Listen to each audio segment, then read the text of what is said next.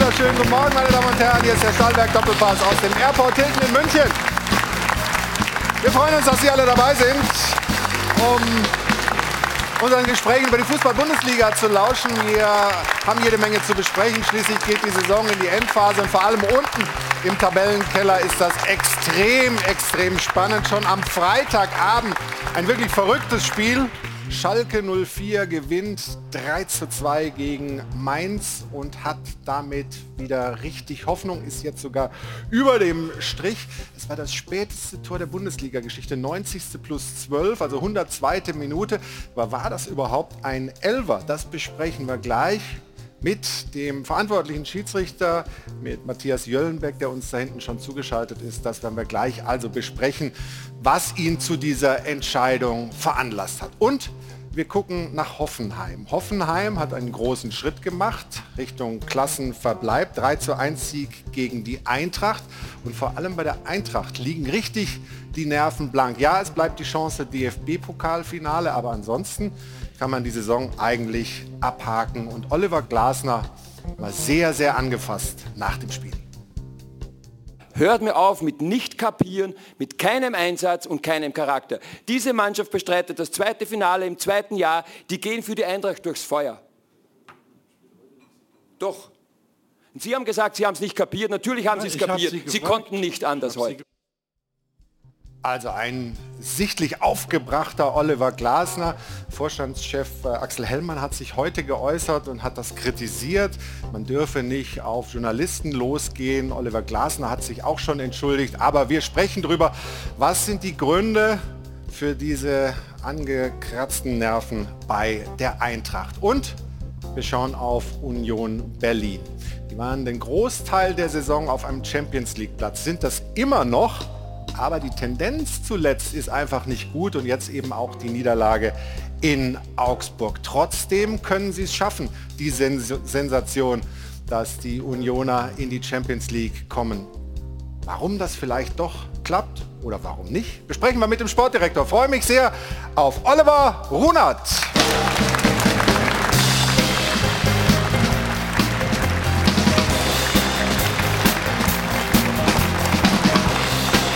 Schön, dass er den Weg zu uns gefunden hat hier ins Airport Hilton. Hajo von Hadeln und Band. Und der Applaus unseres Publikums begleiten Oliver hier zu uns. Wie ist die Laune heute? Ganz hervorragend. Ganz hervorragend nach einer Niederlage natürlich nicht so gut. Von daher, aber es geht schon. Warum ist Augsburg so ein schwieriger Gegner für Union? Das ist eine gute Frage. Ähm, schwierig zu beantworten. Vielleicht spielen sie uns zu ähnlich. Es mag doch sein. Und äh, irgendwie liegen sie uns nicht. Es gibt ja manchmal so Sachen, die man nicht erklären kann und äh, vielleicht gehört das dazu. Wir sprechen über Union und dieses große Ziel, was wahrscheinlich jetzt auch ausgegeben ist, die Champions League zu erreichen, was das bedeuten würde und was das bedeuten würde, wenn man es doch nicht äh, schafft. Alles das in dieser Runde. Ich möchte aber zunächst unsere weiteren Gäste vorstellen. Er hat auch eine Union-Vergangenheit, fünf Jahre da gespielt, auch als Trainer, der sich versucht bei der U19 bei den Eisernen. Ich freue mich sehr über den Besuch von Felix Groß. Guten Morgen. Unser nächster Gast wird uns allen zeigen heute, dass er nicht nur was von Tanzen und Aktien und TV-Unterhaltung versteht, sondern eben auch vom Fußball. Ob wir allerdings über seine Lieblingsvereine FC Barcelona und MSV Duisburg heute sprechen, kann ich zumindest nicht versprechen. Was ich verspreche ist, wir empfangen ihn herzlich hier bei uns im Doppelpass. Hier ist Joachim Landby. Guten Morgen. Ja, er hat ein äh, königsblaues Herz, das wieder ein bisschen hoffnungsfroher schlägt, überblickt aber natürlich den kompletten Fußball. Deshalb haben wir ihn so gerne hier zu Gast bei uns. Guten Morgen, Alfred Draxler.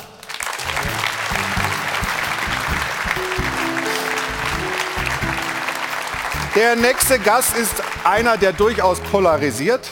Das haben wir ja auch gerne hier im Doppelpass. Er trägt nämlich sein Herz auf der Zunge. Hier ist der Podcaster Basti Rett. Guten Morgen. Guten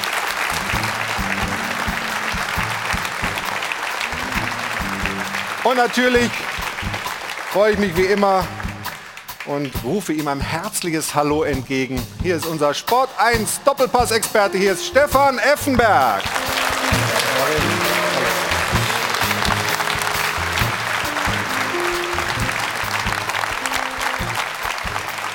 Und die Runde ist niemals komplett ohne sie. Hier ist Jana Wosnitzer. Guten Morgen. Und Jana bringt mit die Frage der Woche. Dann werfe ich ein herzliches Hallo an diesem Sonntagmorgen zurück. So, und wenn wir Oliver Runert schon zu Gast haben, möchten wir uns auch in der Frage der Woche mit Union Berlin beschäftigen. RB Leipzig ist nämlich gestern in der Tabelle tatsächlich vorbeigezogen. Überhaupt Union nur mit einem Sieg aus den letzten fünf Bundesligaspielen. Nächste Woche kommt es dann zum Showdown gegen den SC Freiburg im Kampf um die Champions League Plätze. An 29 von 31 Spieltagen stand Union in dieser Saison tatsächlich auf einem Champions League Platz. Das ist auf der einen Seite beeindruckend, auf der anderen Seite möchte man sich nach so einer Saison dafür natürlich dann auch belohnen. Und man wäre mit Sicherheit, auch entgegen aller Behauptungen aus Berlin, enttäuscht, sollte das nicht gelingen. Deswegen unsere Frage der Woche. Verspielt Union Berlin am Ende doch noch die Champions League? Diskutieren Sie gerne mit, wie gewohnt auf Twitter, auf sport1.de oder am Dopafon. Die Nummer ist und bleibt die 01379 011 011. Vielen Dank, Jana. Also mitmachen bei der Frage der Woche. Ihre Meinung ist gefragt. Und wir haben uns, Oliver und ich, in die Runde gesetzt und wollen aber nicht mit Union anfangen, sondern mit Eintracht Frankfurt. Ähm, Niederlage in Hoffenheim und ein Trainer, den wir so in einer Pressekonferenz auch noch nicht erlebt haben. Hören wir zunächst mal rein und dann sprechen wir. Herr Klasser, ich habe zwei Fragen. Die erste, Gestern Abend gab es Steilvorlagen aus Mainz und in Leverkusen, aber man hatte so den Eindruck, die Mannschaft hat es nicht realisiert. Nein, Haben Sie das? muss ich sofort Nein? eingreifen. Okay bitte, ich habe das schon oft gesagt, hört auf damit, der Mannschaft irgendwas mit nicht kapieren, mit keinem Einsatz vorzuwerfen. Jetzt erzähle ich euch mal was. Ja? Der alte Makoto Hasebe ist 39, der spielt das dritte Mal 90 Minuten in dieser Woche am Ende der Saison, wo wir unser 43. Pflichtspiel haben. So, der hat teilweise nach dem Spiel Blut im, im Urin, weil er so kaputt ist. Und was macht er? Er spielt wieder. Und jetzt mangelt ein Einwurf, hört mir mit diesem Müll auf. Sorry. Will ich nichts mehr sagen. Ich weiß, was die Jungs hier leisten. Ja? Und dann akzeptiert es mal, dass eine Hoffenheimer Mannschaft gewinnen kann. Aber hört mir auf mit nicht kapieren, mit keinem Einsatz und keinem Charakter. Diese Mannschaft bestreitet das zweite Finale im zweiten Jahr. Die gehen für die Eintracht durchs Feuer. Doch. Und Sie haben gesagt, Sie haben es nicht kapiert. Natürlich haben Sie es kapiert. Sie, Sie, konnten nicht anders ich heute. Sie gefragt. Ich weiß auch nicht, warum Sie mich so anschreien, aber es macht nichts. Soweit also dieses Duell mit dem Journalisten in der Pressekonferenz. Stefan, aus der Ferne beobachtet, was sagt dir das über den Zustand, in dem sich äh, Oliver Glasner, was sein Nervenkostüm angeht, befindet? Ja, absolut angespannt, aber ich bin schon der Meinung, ab und zu muss sowas auch mal raus. Äh, das Allerwichtigste war, dass er sich entschuldigt hat danach bei dem Journalisten ja, aber ich finde, ab und zu müssen die Emotionen auch mal raus und er ist mit Sicherheit nicht zufrieden mit der Rückrunde. Ja. Die, ich glaube, auf Platz 16 der Rückrunde, in der Hinrunde noch auf Platz 4 gewesen. Das sind zu extreme Leistungsschwankungen und da macht er sich mit Sicherheit auch Gedanken. Aber man muss auch sagen, die Frankfurter stehen das zweite Mal in einem Jahr im Finale. Einmal Europa und jetzt im DFB-Pokalfinale. Und ich glaube, das sollte man auch sehen. Und dann muss man die Frage stellen, was gibt denn dieser Kader überhaupt her? Sind sie überhaupt aufgestellt für drei Wettbewerbe bis zum Saisonende oder sind sie es nicht? Ich glaube dann eher nicht. Äh, aber sie stehen im Pokalfinale und von daher würde ich eher applaudieren für die Frankfurter, was sie in den letzten zwei Jahren, sage ich mal, erreicht haben, als dass ich jetzt kritisch mit Frankfurt umgehe.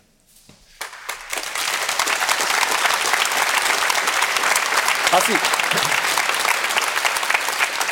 du bist ja Eintracht im Herzen. Du hast den Adler sozusagen immer dabei.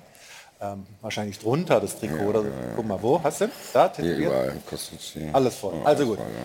Ähm, er stellt sich vor seine Mannschaft, ja? In dem Fall. Ist denn zwischen Mannschaft und Trainer alles in Ordnung? Das weiß ich nicht, weil du hast vorhin gesagt, dass man das so noch nicht gesehen hat, aber eigentlich habe ich das Gefühl, mittlerweile ist jede Pressekonferenz von Oliver Glasner so nach dem Unionsspiel gab es ähnliche Szenen. Da hat er sich quasi nicht vor die Mannschaft gestellt, das hat er jetzt gemacht. So ein kleiner Wechsel stattgefunden und ich glaube auch ehrlich gesagt, dass in der Kabine andere Sachen besprochen wurden. Dass die Mannschaft du glaubst oder du weißt?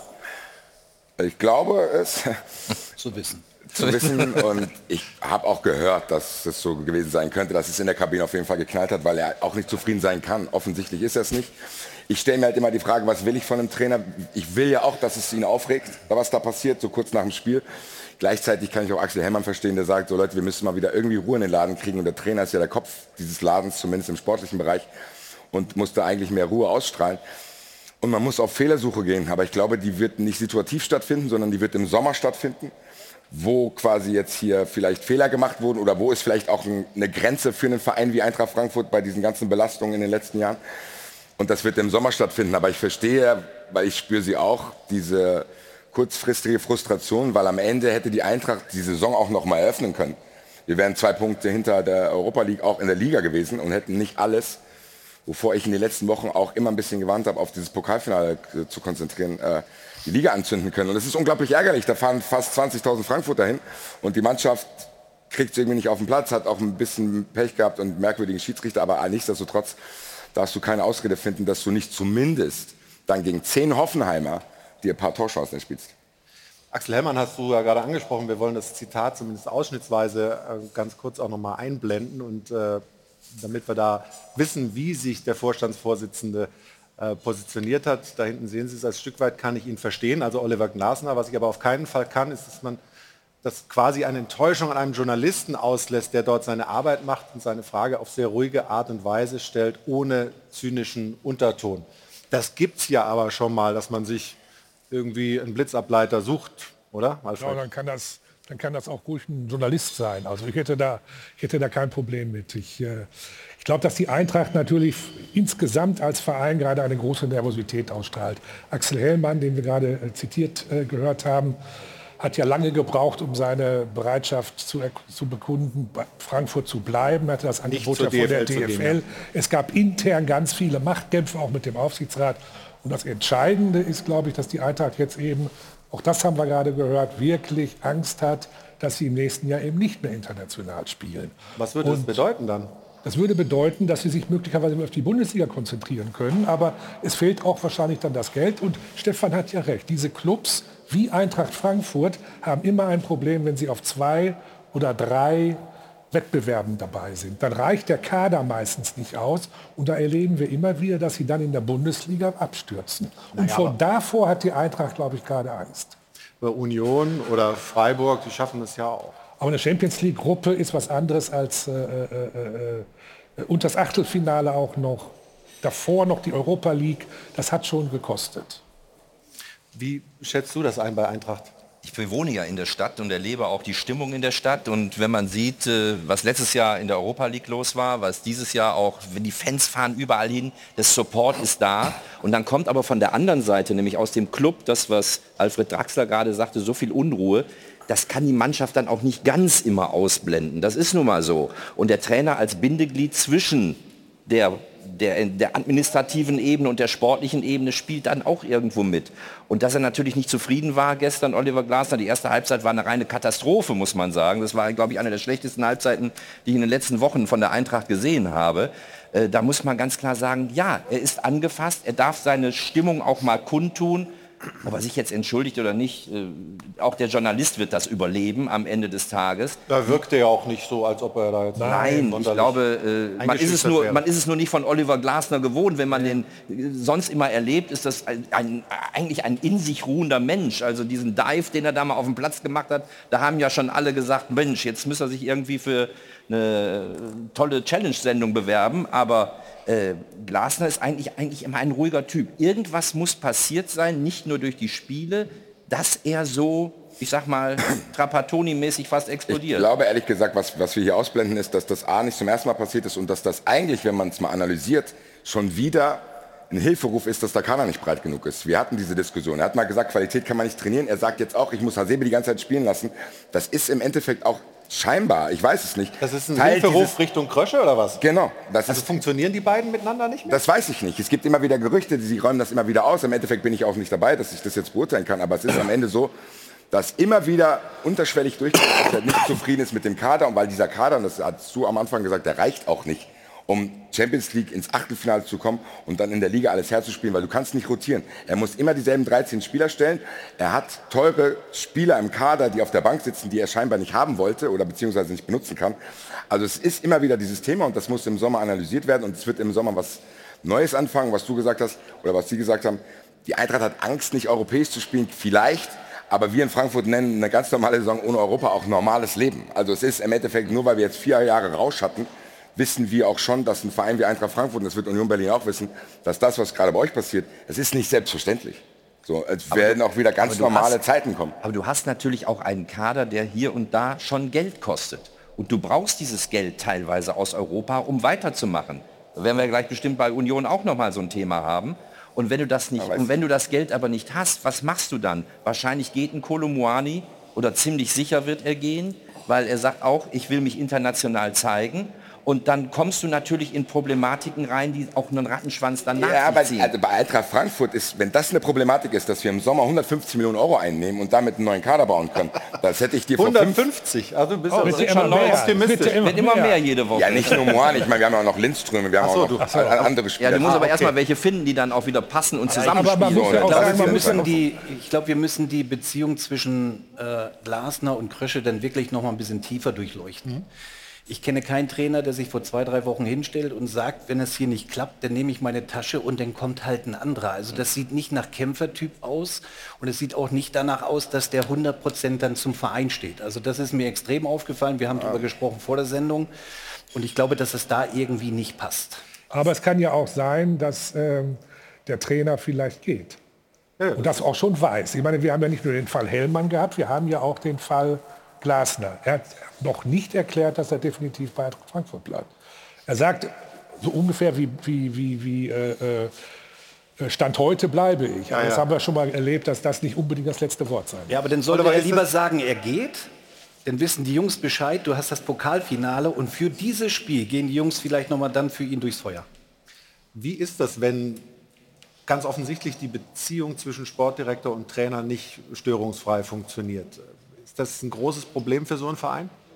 Ich glaube, es ist elementar insgesamt, dass die Beziehung funktioniert, weil sonst ist es schwierig, weil natürlich eine Mannschaft das merkt. Und ich sage mal, eine Mannschaft weiß ganz genau, ähm, dass die Schnittstelle letzten Endes nicht funktioniert. Und ich glaube, ähm, dass das dann einfach auch eine Situation ist, die für eine Mannschaft ähm, sehr schwierig ist. Und erst recht dann auch schwierig wird, wenn, das ist ja gerade schon angesprochen wurde, worden, ähm, man so viel ähm, ja, Gerüchte hat, wie sie jetzt gerade aktuell sind und äh, dort diskutiert werden. Ich möchte aber noch ein Wort sagen, das liegt mir doch am Herzen, weil ich das eben gehört habe.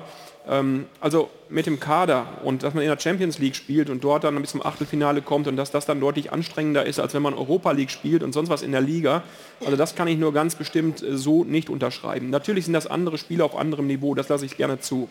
Aber die Spiele donnerstags abends um 21 Uhr und sonntags mittags wieder zu spielen, am Ende der Saison wie bei uns 49 Pflichtspiele zu absolvieren, also da sehe ich keinen Unterschied, ob ich dann irgendwo dahin gehe oder dorthin gehe, muss ich ganz klar sagen, für eine Mannschaft, die darauf au- nicht ausgerichtet ist, ist das für jeden Kader schwierig, unabhängig in welchem Wettbewerb du spielst. Und ich glaube, am Ende ist trotzdem eines festzuhalten, und das ist ja eben schon gesagt worden, ähm, man kann das alles diskutieren und ich glaube auch, dass es in Frankfurt deshalb so eine Nervosität gibt, weil man das glaube ich schon sagen zu müssen, die müssen international spielen. Was ist eine große Frage des Geldes.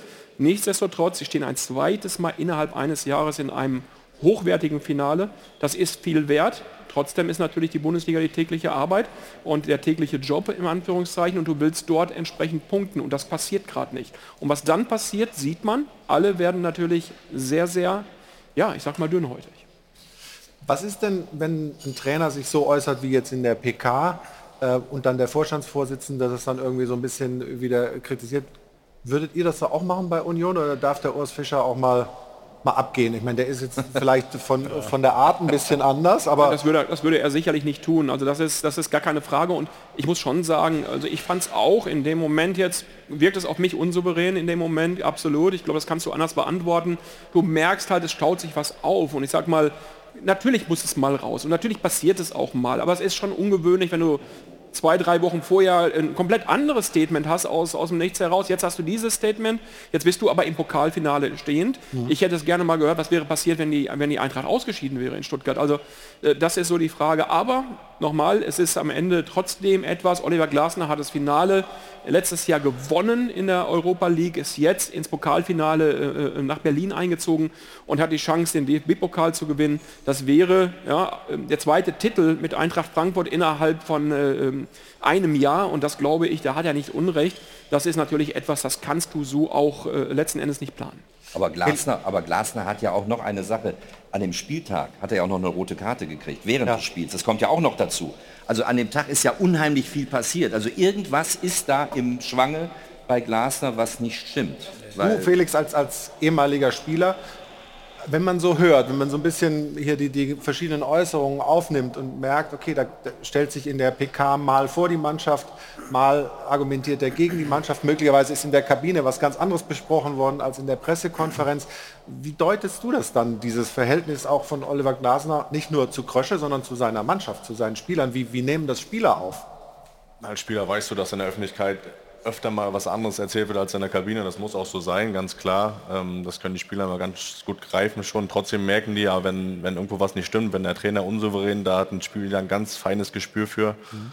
Und wenn die Kommunikation auch anders ist bei den Verantwortlichen, der Krösche sagt das, der Hellmann sagt das, der Glasner sagt das, dann äh, ist das ein Thema in der Mannschaft, ganz klar. Und das, das wirkt sich dann auch auf den Platz aus. Ähm, wir können es ja jetzt auch nur von außen beurteilen. Das wirkt komisch, dieses ja. Verhalten.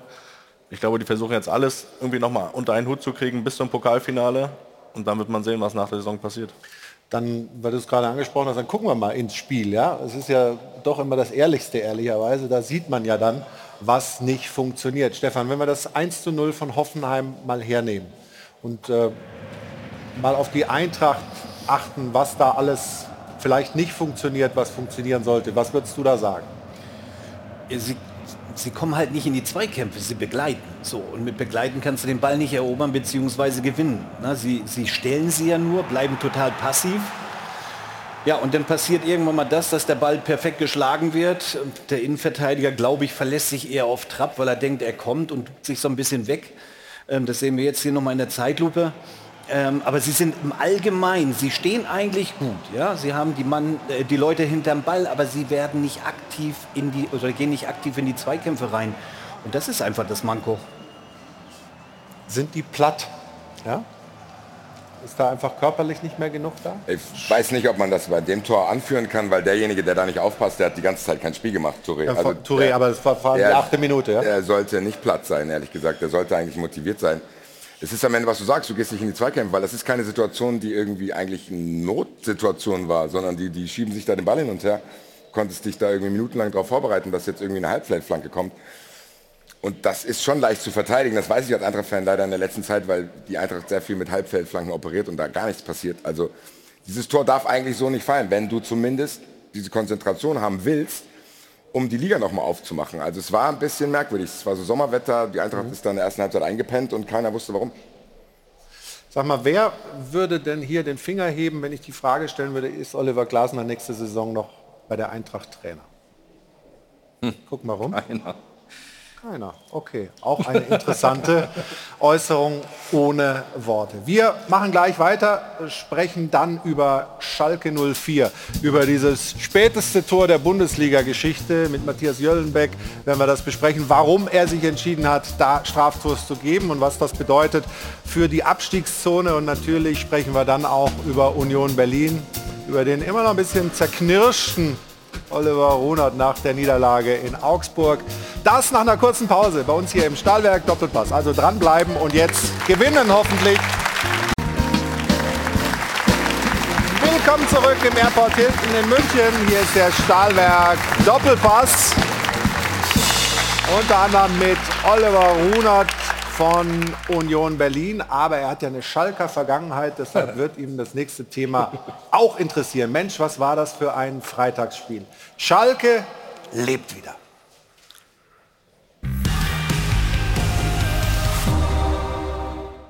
Während Schalke-Trainer Reis mit Matchwinner Bülter feierte, geigte sein Mainzer Kollege Svensson Schiedsrichter Jöllenbeck die Meinung. Zwei Trainer, zwei Sichtweisen. Für mich ähm, war es ein Elfmeter. Ja, ich sehe das anders. Die entscheidende Szene. Der Mainzer Katschi zerrt an Bülters Trikot. Wenn man das sieht, ähm, wie lange die Hand am Trikot ist und gezogen wird, denke ich mal, dann äh, ist das für mich ein klarer Elfmeter. Ah ja, ich sehe es ganz anders. Durchaus verständlich, denn in diesen Einstellungen ist deutlich zu sehen, dass Bülter mit dem Rangeln und Zupfen anfängt. Wer sieht zuerst? Das macht der Schalke-Spieler. Das ist kein Foul, aber wenn unser Spieler zieht, ist das ein Foul. Jöllenbeck hatte diese Bilder durchaus auch zur Verfügung, entschied dennoch auf Strafstoß. Und Bülter verwandelt den Nervenstart zum 3 zu 2 in der zwölften Minute der Nachspielzeit dieses verrückten Spiels. Die Schalker waren ebenfalls durch Bülter in Führung gegangen, hatten aber den Ausgleich hinnehmen müssen. Waren dann noch einmal vorne, kassierten wieder den Ausgleich. Doch diese Schalker sind einfach nicht klein zu kriegen. So zu gewinnen, dazu gehört natürlich viel Glück aber auch unbändiger Wille, Mut und Kampfkraft. Natürlich sind die Klassenerhaltschancen der Königsblauen weiter gestiegen, aber die Entstehung des Siegtreffers ist eben diskussionswürdig. Und deswegen lautet unsere Frage, hat der Schiri richtig entschieden? Und das wollen wir gerne versuchen zu klären hier bei uns in der Sendung mit der Runde. Und mit dem Schiedsrichter Matthias Jöllenbeck, den wir jetzt begrüßen in unserer Rubrik. Da fragen wir doch mal den Schiri. Da fragen wir doch mal den Schiri. Wird präsentiert von Das Örtliche. Ohne Schiris fehlt uns was. Also herzlich willkommen an Matthias Jöllenbeck. Dankeschön für deine Zeit. Guten Morgen, hallo. Ich würde mal den, die Schlusstafel unseres Beitrags aufnehmen. Ähm, hat der Schiri richtig entschieden? War klar, dass ich anfangen musste. Hatte ich ja, schon, du bist der äh, Schiedsrichter. Schon, ja, ja.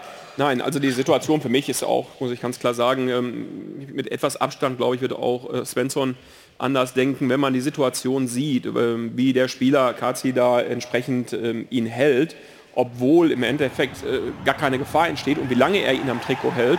Da muss man ganz klar sagen, hast du, ob der Ball da ist oder nicht da ist, spielt ja überhaupt keine Rolle für das Foulspiel. Hast du gar keine andere Alternative. Das erste ist ein Halten, der lässt wieder los, ist eine normale Situation aus meiner Sicht, nichts äh, Vergehenswürdiges. Und was jetzt passiert, ja, hält er ihn kürzer, okay, aber so lange ihn am Trikot zu halten, ist Elfmeter. Matthias, dein Kollege, und ich muss das nochmal sagen, er ist ja wirklich aktiver Schiedsrichter. Wann, wann, wann das letzte Spiel gepfiffen? Gestern. Letzt, nein, nein, nein, nein. Gestern ich weiß, im Oktober war mal eins. Letzte Woche A. noch. Letzte Woche noch. Ja, ja. Tatsächlich? Ja, ja. Nein, ernsthaft.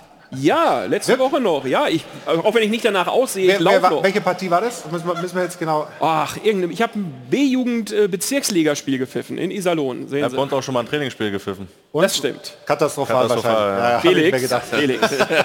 Aber er hat ja keinen Kölner Keller. Hier. Aber alles nur Mittelkreis, aus dem Mittelkreis. Oh, okay, wir So, sprechen nach also- der Sendung nochmal. Ja, laufstark ist er wahrscheinlich. Ja, so, Entschuldigung. Ne, Ja, da sehen wir es nochmal. Hier, so sieht er da aus.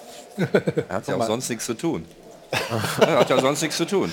So, Also auf dem Bild hätte man eigentlich auch mal klatschen dürfen. Ne? Das ist Amateur. so, das ist,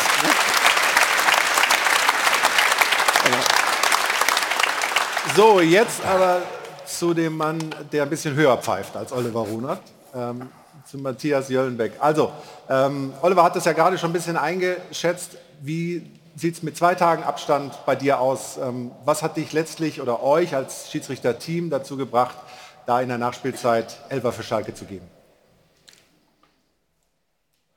Naja, es ging also los, dass ich äh, die Szene auf dem Platz gar nicht wahrgenommen hatte. Und ähm, wir hatten äh, auf dem Feld aber zumindest die Wahrnehmung seitens meines Linienrichters bei den Trainerbänken und seitens des vierten Offiziellen, dass dann ein Halten oder Trickungsziel vorlag, was ich aber nicht gesehen hatte.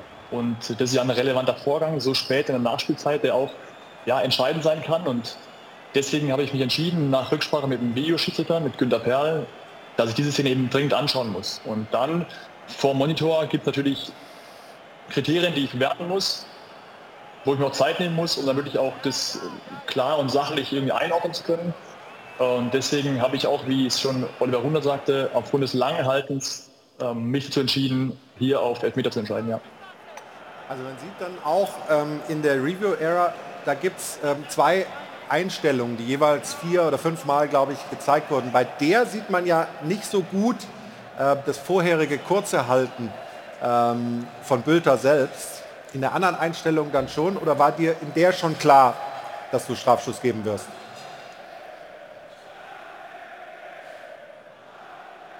Nee, mir war da noch nicht klar. Ich wollte eben noch eine zweite Perspektive haben, eben weil dieser Vorgang nicht ganz äh, simpel ist, schon auch ein bisschen komplexe Eigenschaften hatte. Ähm, die eine Frage ist natürlich, war der Zweikampf vorher zwischen, zwischen Bilder und Katzi, wo der Bilder schon noch zuerst die Hand auflegt, war das okay? War das fußballtypisch? Ähm, ich bin zum Schluss gekommen, dass es für mich eigentlich ein Positionsgerangel war, ähm, was man, glaube ich, auch in, in einem anderen Strafraum weiterlaufen lassen würde. Ähm, und deswegen wollte ich unbedingt noch mal eine zweite Perspektive haben, um zu sagen, ähm, dieser Zweikampf war für mich okay. Und dann ist das nachgeschaltete Halten relevant für den Strafstoß. Jetzt mal hier in die Runde nehmen. Bo Svensson hat ja gesagt, er sieht es anders. Ja, ähm, Ist ja auch klar. Gibt es denn hier auch jemand, der sagt, oh, also das ist für mich keiner, kein Elfer? Nee. Nee? Ich finde, man muss Marius Bülter loben, das war extrem cleveres Verhalten. Ähm, der erste Zupfer von ihm ist leicht, der zweite ist klar, von daher ist es die richtige Entscheidung. Und da spielt es eben auch keine Rolle, dass Zehntner da in der Luft steht und dass Bülter ja wahrscheinlich eh keine Chance hat, an den Ball zu kommen. Oder? Ja, er, er orientiert sich ja schon zum Ball hin. Er wäre nicht hingekommen, klar, aber ich glaube, der entscheidende Faktor war einfach dieses drei oder vier Sekunden lange Ziehen.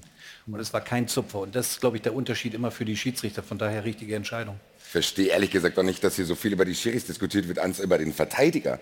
Also wie dumm kann ein Foul sein? Das, So, ma- das da- macht Bo Svensson heute. Nein, ja, ich glaube ehrlich gesagt auch, dass er das mittlerweile auch anders sieht. Man, wenn wir es bei Glasner irgendwie akzeptieren, nach dem Spiel, wahrscheinlich war er auch noch sauer. Aber wie man so ein Foul, der kann ja gar nichts mehr machen. Der Ball ist ja in den Händen von dem Torwart. Wie kann der eins, zwei, drei und der, der, Herr Jörnberg hat es ja nachgezählt. Ich bin ehrlich gesagt schockiert gewesen, als ich dieses Foul gesehen habe, weil ich gedacht habe, das, ist ja, das sind ja Profis. So. Das kann mir passieren vielleicht. Aber dass wir darüber reden, ist ja wohl auch klar, wenn in der, nach zwölf Minuten Natürlich. Nachspielzeit dann Schalke noch einen Sieg zieht ja, äh, und wir ja auch äh, die Szenen in den letzten Wochen, äh, wo es um die Meisterschaft geht, wo Dortmund sich benachteiligt fühlte, eben noch im Kopf haben, dann wollen wir das hier natürlich sauber aufarbeiten und nicht nur über die, wo du recht hast, äh, Arbeit des Abwehrspielers da sprechen. Ähm, insgesamt Schalke glücklich davon gekommen oder wie siehst du das?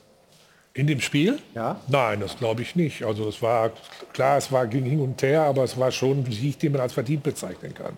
Es passt gerade so in das Schalker Bild.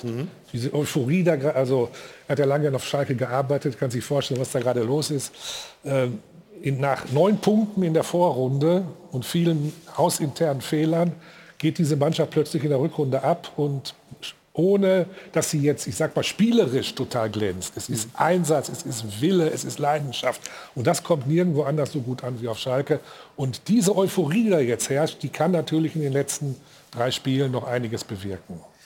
Wir haben noch eine Vergleichsszene, würde ich mit äh, Matthias Jöllenberg gerne äh, noch mal besprechen, aus dem Spiel Freiburg gegen Bochum. Da gab es auch einen Strafstoß, weil Riemann gegen Scholloy da so kurz hält. Ähm, Marco Fritz hat sich das damals angeschaut und dann auf den Strafstoß entschieden.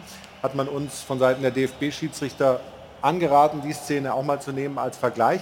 Wobei ich ehrlicherweise dieses Halten jetzt von, von Riemann als viel weniger ähm, schlimm sehe als äh, das, das Mainzer. Aber er kann theoretisch noch an den Ball, Er, er kommen. kann, genau. an, Er den kann Ball an den kommen, Ball kommen. Aber trotzdem, weil wir ja gesagt haben, äh, wie lang wird gehalten, ist das dann gar nicht immer ein Kriterium, Matthias? Es ist nicht immer ein Kriterium, aber die Deutlichkeit des Vergehens ist schon noch relevant. Ähm, ich möchte kurz aufnehmen, was äh, Stefan Effenberg eben gesagt hatte. Die Szene gerade war für mich, geht eher Richtung Zupfer, aber ist schon auch relevant, weil der Ball spielbar ist. Die Szene vorgestern in, äh, auf Mainz war natürlich so, dass wir hier ein wirklich langes, deutliches Halten haben, also nicht nur ein Zupfer. Ähm, und da ist wirklich auch nicht wirklich entscheidend, ob der Ball spielbar ist, sondern die Deutlichkeit ist in beiden Fällen gegeben. Ähm, und deswegen finde ich, dass die Szene auch am Freitag Mainz noch ein Ticken klarer war eigentlich vom Vergehen. Das aus der persönlichen Sicht mal, wie schwierig ist es in so einer Saisonphase, so spät in einem Spiel, so eine entscheidende, so eine entscheidende Szene dann auch so klar zu bewerten? Äh, ganz ehrlich, es ist schon sehr schwierig, weil man sich auch von der ganzen Emotionalität nicht ganz frei machen kann. Ich meine, es waren 90 plus 6, 7, 8. Man hat auch das Spiel in den Knochen, es war ein mitreißendes Spiel gegen hin und her. Auch wir müssen natürlich viel laufen und dann sich ganz frei machen, den Kopf äh, irgendwie äh, zu leeren und sich auf die Szene einzulassen, ist nicht leicht. Und gerade wenn man eben auch äh, verschiedene Kriterien ranziehen muss, um gut zu entscheiden, das ähm, ist wirklich äh, ja schon, schon herausfordernd. Und äh, ich bin ganz froh, dass äh, nachher das Halten so deutlich war und ich dann zur Entscheidung gekommen bin, wie sie dann auch äh, ausgefallen ist. Aber nicht leicht. Man, Man, hat muss mutig sein als gesagt, Schiedsrichter. Man hat was? früher schon gesagt, die lange Nachspielzeit ist der Tod des Schiedsrichters. Deswegen nicht so lange nachspielen lassen, dann komme ich in so Situationen nicht. Ne? Also, Ja, aber man muss, man muss aber auch den Schiedsrichtern, man muss, ich sag mal, jeder macht mal Fehler. Das hatten wir ja äh, in dem Dortmund-Spiel. Hallo, hallo, hallo. Hallo, ja, hallo. Das mache ich jetzt gleich. Nee, nee, nee, jetzt sofort. Sofort. Dann lassen wir keine Zeit verstreichen. Ich bin gerne der Erste. Äh, aber man muss den Schiedsrichtern auch mal ein Kompliment machen, dass die gerade in so entscheidender Phase, in den letzten drei, vier Spieltagen, die wir jetzt nur noch haben, äh, in so einer Situation so entscheiden und sagen, ich stehe dazu, äh, 100% richtig kann, kann nicht alles immer sein. Und dementsprechend äh, sollte man sagen, Jungs, ihr macht einen geilen Job, weil die sind ja genauso wie die, wie die Mannschaften so emotional in diesem Spiel drin.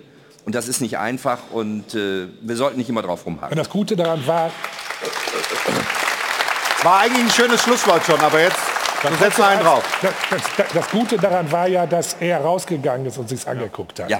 Und das ist ja der Unterschied zu dem, äh, zu dem Spiel Dortmund in, äh, in, in Aber wenn der VRR nicht gesagt hätte, geh raus, hätte, er Ja, hat die ist er Szene ja nicht gesehen, hätte er auch ja weiterlaufen lassen. Aber er ist ja ehrlich genug zu Er sagen, hat ja er gesagt, er hat die Szene nicht gesehen. genau. Deswegen kann er ja rausgehen. Und er hat auch, muss man auch mal sagen, am Freitag die Konferenz, wir haben es gesehen live. Und ich finde auch, ähm, er hat das Spiel insgesamt auch gut gepfiffen. Das ist ja nicht einfach, so ein Spiel zu verhalten. Und die Entscheidung am Ende ist halt, wie wir es jetzt gerade auch schon alle gesagt haben, ich glaube, mit Nachbetrachtung heute wird Bo Svensson nämlich genau das tun, nämlich seinem äh, ähm, Abwehrspieler sagen, sag mal, was machst du da eigentlich? Und äh, ich glaube, vom Schiedsrichter hat es wahrlich nicht gelegen.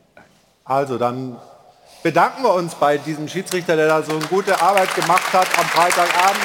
Dr. Matthias Jöllenbeck. Matthias, liebe Grüße, schönen Sonntag noch und danke für den Besuch bei uns im Doppelpass in der Rubrik. Da fragen wir doch mal den Schiri.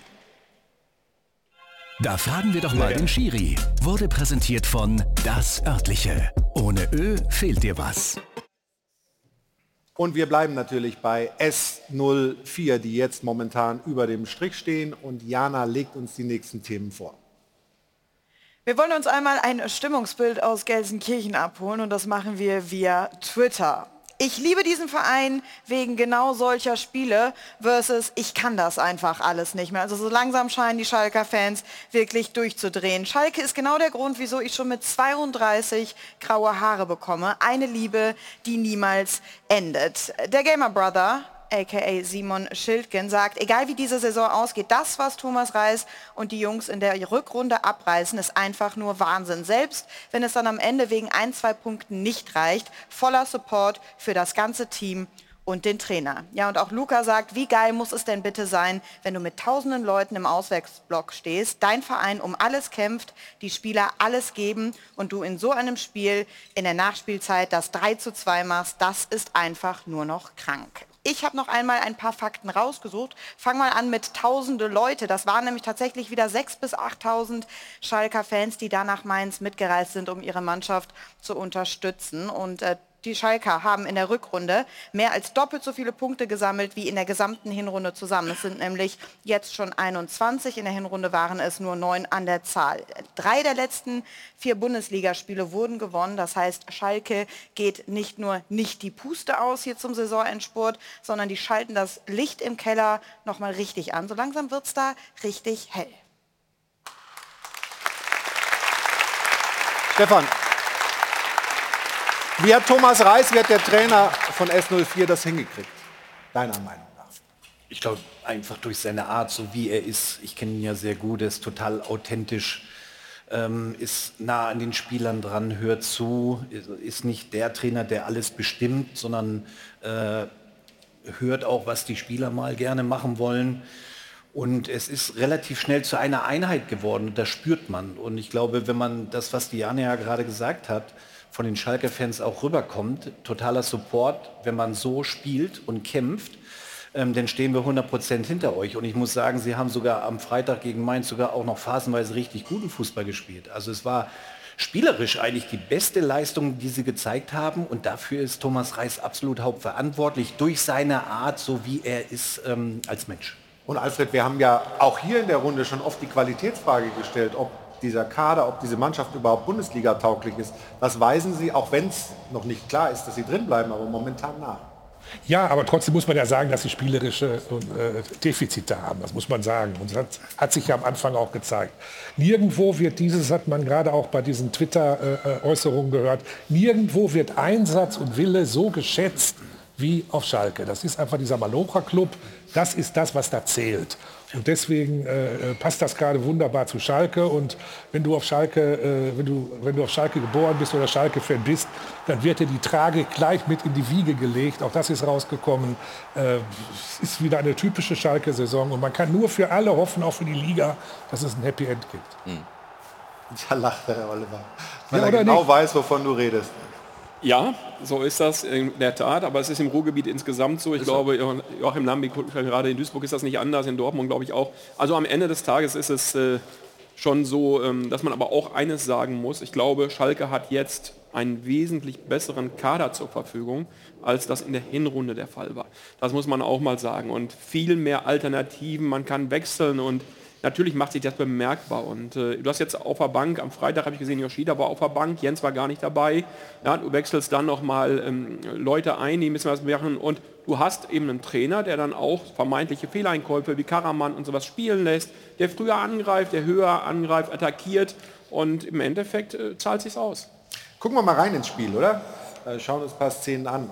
Stefan, ähm, Schalke ging in Führung, 26. Minute, Bülter. Was für eine Wichtigkeit hat der denn gerade? Der ist äh, gut ja, drauf, ne? Absoluter Garant. Also nicht nur aus dem Spiel heraus, sondern auch, dass er da in dem Spiel die Verantwortung in der 102. Das ist ja Ronaldo-artig da. Doppelter Übersteiger. Ja, Weltklasse gemacht. Also das, den wollte er auch so. Ne? Also ja. nicht, dass jetzt einer um die Ecke kommt und sagt, er wollte eigentlich reinspielen, sondern genau die lange Ecke anvisiert. Ball flach gehalten, kannst du nicht verteidigen, kannst du nicht halten. So, und da siehst du mal den Mut auch der Schalker. Ne? Das haben wir in der Hinrunde überhaupt nicht gesehen, diesen Mut. Da wurde eher nach hinten gespielt. Ah, wir haben ja vorne keinen. Und jetzt hast du eben mit Bülter den Spieler, den du auch schicken kannst, der auch im 1 gegen 1 herausragend ist. Das ist schon ein extrem wichtiger Spieler. Aber ich will ihn nicht nur rausnehmen bei Schalke, sondern das funktioniert jetzt gerade wirklich sehr gut im Kollektiv. Und das ist entscheidend für Schalke 04. Also schöner Abschluss, schöner Trick davor. Und ähm, das zweite Tor der Schalker, das kam in der zweiten Hälfte. Äh, Kraus hat das gemacht in der 60. Minute. Und auch da sieht man nach einem Ballgewinn, Felix äh, macht Ajorg den Fehler, letztlich verliert den Ball. Aber wie sie es dann zu Ende spielen, die Schalker, das ist schon nicht schlecht. Ne? Ja, der Ballverlust eigentlich in der ungefährlichen Zone, aber in der Situation, in der Schalke ist, Abstiegskampf, das so auszuspielen, da auch die Box so zu besetzen von einem zentralen Mittelfeldspieler, der wirklich dann auch durchläuft und nicht Angst hat, muss jetzt hinten bleiben, um da abzusichern. Ähm, das zeigt Selbstvertrauen, das zeigt Stärke und so die Art und Weise, wie sie spielen, äh, macht das natürlich Hoffnung, dass sie das am Ende auch schaffen. Schön hier mit einem Kontakt mehrmals gespielt. Sensationeller Angriff. Das ist so filigran wie beim ja, Tanzen. Quasi. So leicht, so leicht. Zehn Punkte. Leicht. Zehn Punkte. Das, der Angriff hat zehn Punkte. Ja, danke. ist das eine Bewerbung oder was für Let's Dance? Haben wir vor der Sendung schon besprochen. Ja. Haben wir schon besprochen. Ist eingekauft oder, oder eingelegt worden? Für dich. Er wollte, wieder, er wollte wieder richtig fit werden, hat er gesagt. Okay. Sehr schön. Gucken wir noch mal auf den Elfer. 102. Minute. Äh, dass man dafür irgendwie ein bisschen Selbstvertrauen braucht, äh, das ist klar. Macht er richtig gut, ne? Stefan? Also Kollege Bülter? Ja, absolut. Dahin zu gehen, die Verantwortung zu übernehmen. Du weißt, das ist der letzte Schuss des Spiels und wir fahren mit drei Punkten nach Hause und Schalke lebt wieder. Das ist schon bärenstark. Also da musst du schon Arsch in der Hose haben. Der Bülti war ja bei uns bei Union auch schon mal ein Spieler, da war es oft noch so, entweder hat er Weltklasse oder Kreisklasse gespielt, das war immer eine große Diskrepanz, jetzt hat er eine gewisse Konstanz reinbekommen. Der kann Spiele entscheiden und der, der macht sich da auch keinen Kopf. Und wenn du die Bilder siehst, auch letzte Woche schon, äh, wie alle Spieler da dabei sind. Nicht nur die, die auf dem Platz stehen, auch auf der Bank. Diese Emotionen, das äh, ist schon schön anzuschauen und äh, ja, sieht man nicht bei vielen Vereinen. War ja beim Aufstieg auch schon entscheidend. Ähm, wie gesagt, der hat eine Union-Vergangenheit, ähm, Bülter. Ähm, was ist das für ein Spieler? Was ist das für ein... Ist er nur einfach? Ja, eigentlich schon. Also Eigentlich Marius ist echt ein Top-Typ, muss man ganz klar sagen. Und äh, von der ganzen Zeit, die er da war, du kannst überhaupt nichts Negatives sagen, weil er immer sich reinhaut, immer positiv ist, in der Kabine zu den Jungs, überall beliebt ist und der macht das, was ich eigentlich am Fußball liebe. Ja, der liebt nämlich den Fußball und er denkt da nicht drüber nach, der bringt diese Emotionen rein und deswegen nimmt er das auch und ja, ist einfach so. Nochmal auch beim Aufstieg letztes Jahr und, und, und ist dann ja freiwillig in die zweite Liga gegangen, im Endeffekt zu Schalke 04, weil er das machen wollte. Und äh, wie gesagt, ich wollte ihn damals in der, in der Regionalliga schon zu Schalke U23 mal holen, dann hat er sich anders entschieden, hat er sein Studium weitergemacht und hat in der Regionalliga erst gespielt und ist dann über Umwege, über Magdeburg zu uns und jetzt dort und nein, toller Junge, echt toller Junge. Ich habe das deswegen gefragt, weil Thomas Reis gesagt hat, er ist kein Trainingsweltmeister. Er müsse ihm öfter in den Hintern treten. War das bei euch auch so? Muss ich jetzt mal Urs Fischer fragen, weiß ich nicht genau. Felix kann das wahrscheinlich besser beantworten, aber Felix hat was gesagt, was gar nicht so äh, von der Hand zu weisen ist. Marius hat manchmal so Tage gehabt, wo du dir gedacht hast, mein Gott, wäre schön, wenn der Ball auch mal dein Freund wäre, aber ähm, das war nicht immer so bei ihm. Und dann hat er Tage dabei gehabt, da hast du dann gesagt, wer hat es gerade hier gesagt? Ich glaube, irgendwo Weltklasse wurde da gerade gesagt und äh, ja, das ist, oder, oder auch Ronaldo oder was in der Szene und das hast du bei Marius dann auch. Und jetzt hat er tatsächlich ein Level, in der Rückrunde vor allem. Das ist konstant wirklich äh, positiv und er macht auch die Dinge ähm, in einer Selbstverständlichkeit, ja, weil, er, weil er da ist, wie er sie nicht immer gemacht hat. Wir gucken mal aufs Restprogramm von Schalke. Ich erinnere mich an die vergangene Woche, da hat ihm bis auf Stefan Effenberg eigentlich niemand was zugetraut in Mainz. Jetzt haben sie das geschafft. Trotzdem, äh, die Spiele, die da noch stehen, also Bayern auswärts, Frankfurt zu Hause, Leipzig auswärts. Also vom, von der Papierform ist Frankfurt, ist, ist Frankfurt ja schon drei Punkte. Ach so, ja, okay. Ich wollte dich nur ein bisschen ärgern. Nein, das war ein Spaß. Nein, aber ist Also ich Ihnen, verliere auch ist, lieber gegen Schalke als gegen Hoffenheim. Stefan, ist, Ihnen, ist Ihnen zuzutrauen, dass Sie auch Bayern oder Leipzig, dass Sie da was holen oder musste da sagen, ich da sag- holen Sie Ich nicht? sag's mal so, Hoffenheim hat in München auch einen Punkt geholt. Warum sollte Schalke nicht schaffen?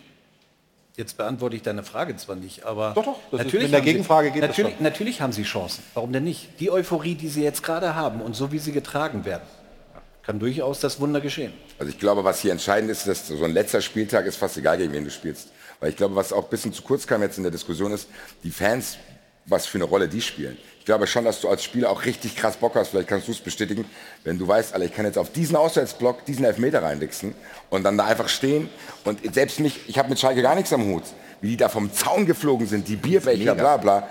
Ehrlich gesagt, ich habe mir das auch noch drei, vier Mal angeschaut, obwohl ich emotional mit Schalke gar nichts zu tun habe, weil das einfach unglaublich geil ist. Und ich glaube ehrlich gesagt, dass wenn Schalke am letzten Spieltag die Chance hat, in Leipzig drin zu bleiben, dann fahren die da mit 40.000 hin, übernehmen dieses Stadion und dann ist das ein Heimspiel und da kann alles passieren.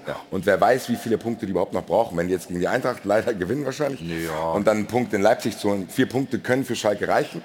Und ich muss ganz ehrlich sagen, aufgrund mangelnder Alternativen in der Bundesliga durch diese ganzen Larry-Vereine, für die sich keiner interessiert, muss Schalke fast schon drin bleiben. Guck, die Larry-Vereine. Ah, ebenso. Aber wir gucken mal auf die Tabelle. Und ähm, was, halt, was halt schon ein Problem ist von einigen Mannschaften da unten, ist äh, neben dem Punktestand, ist eben auch Torverhältnis. Ja? Und da sieht es dann eben nicht gut aus. Äh, bei Schalke nicht so gut aus, bei Bochum, da geht es äh, für Stuttgart besser aus. Also könnte das am Ende dann, ist das Ich praktisch habe entscheidend? hab wirklich fast das Gefühl, dass das entscheidend sein wird. Du hast es gerade gesagt, Hertha, Bochum und Schalke, katastrophales Torverhältnis. Ähm, da ist Stuttgart natürlich in der Position Relegation, aber mit dem Minus 15 doch ähm, klar, oder, oder im Vorteil, nicht klar Mhm. im Vorteil.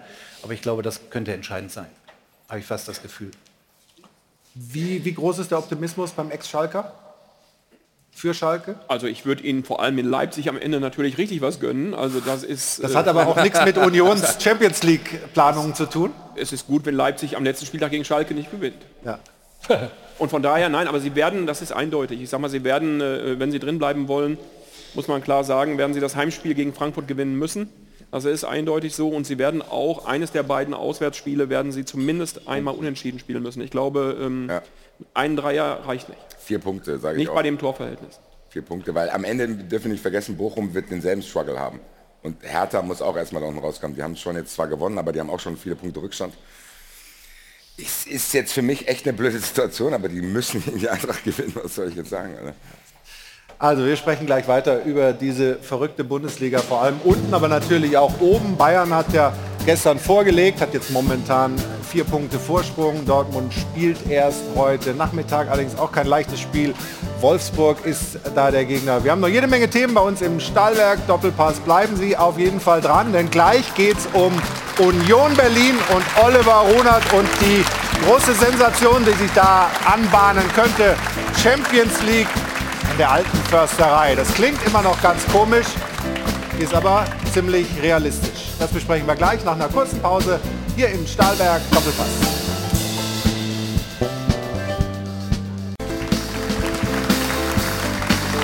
Willkommen zurück, blauer Himmel in München. Nicht nur über dem Flughafen, über dem Airport Hilton.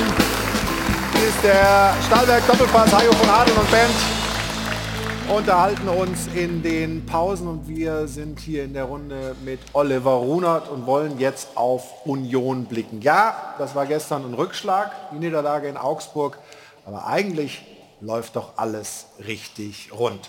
So schaut's aus.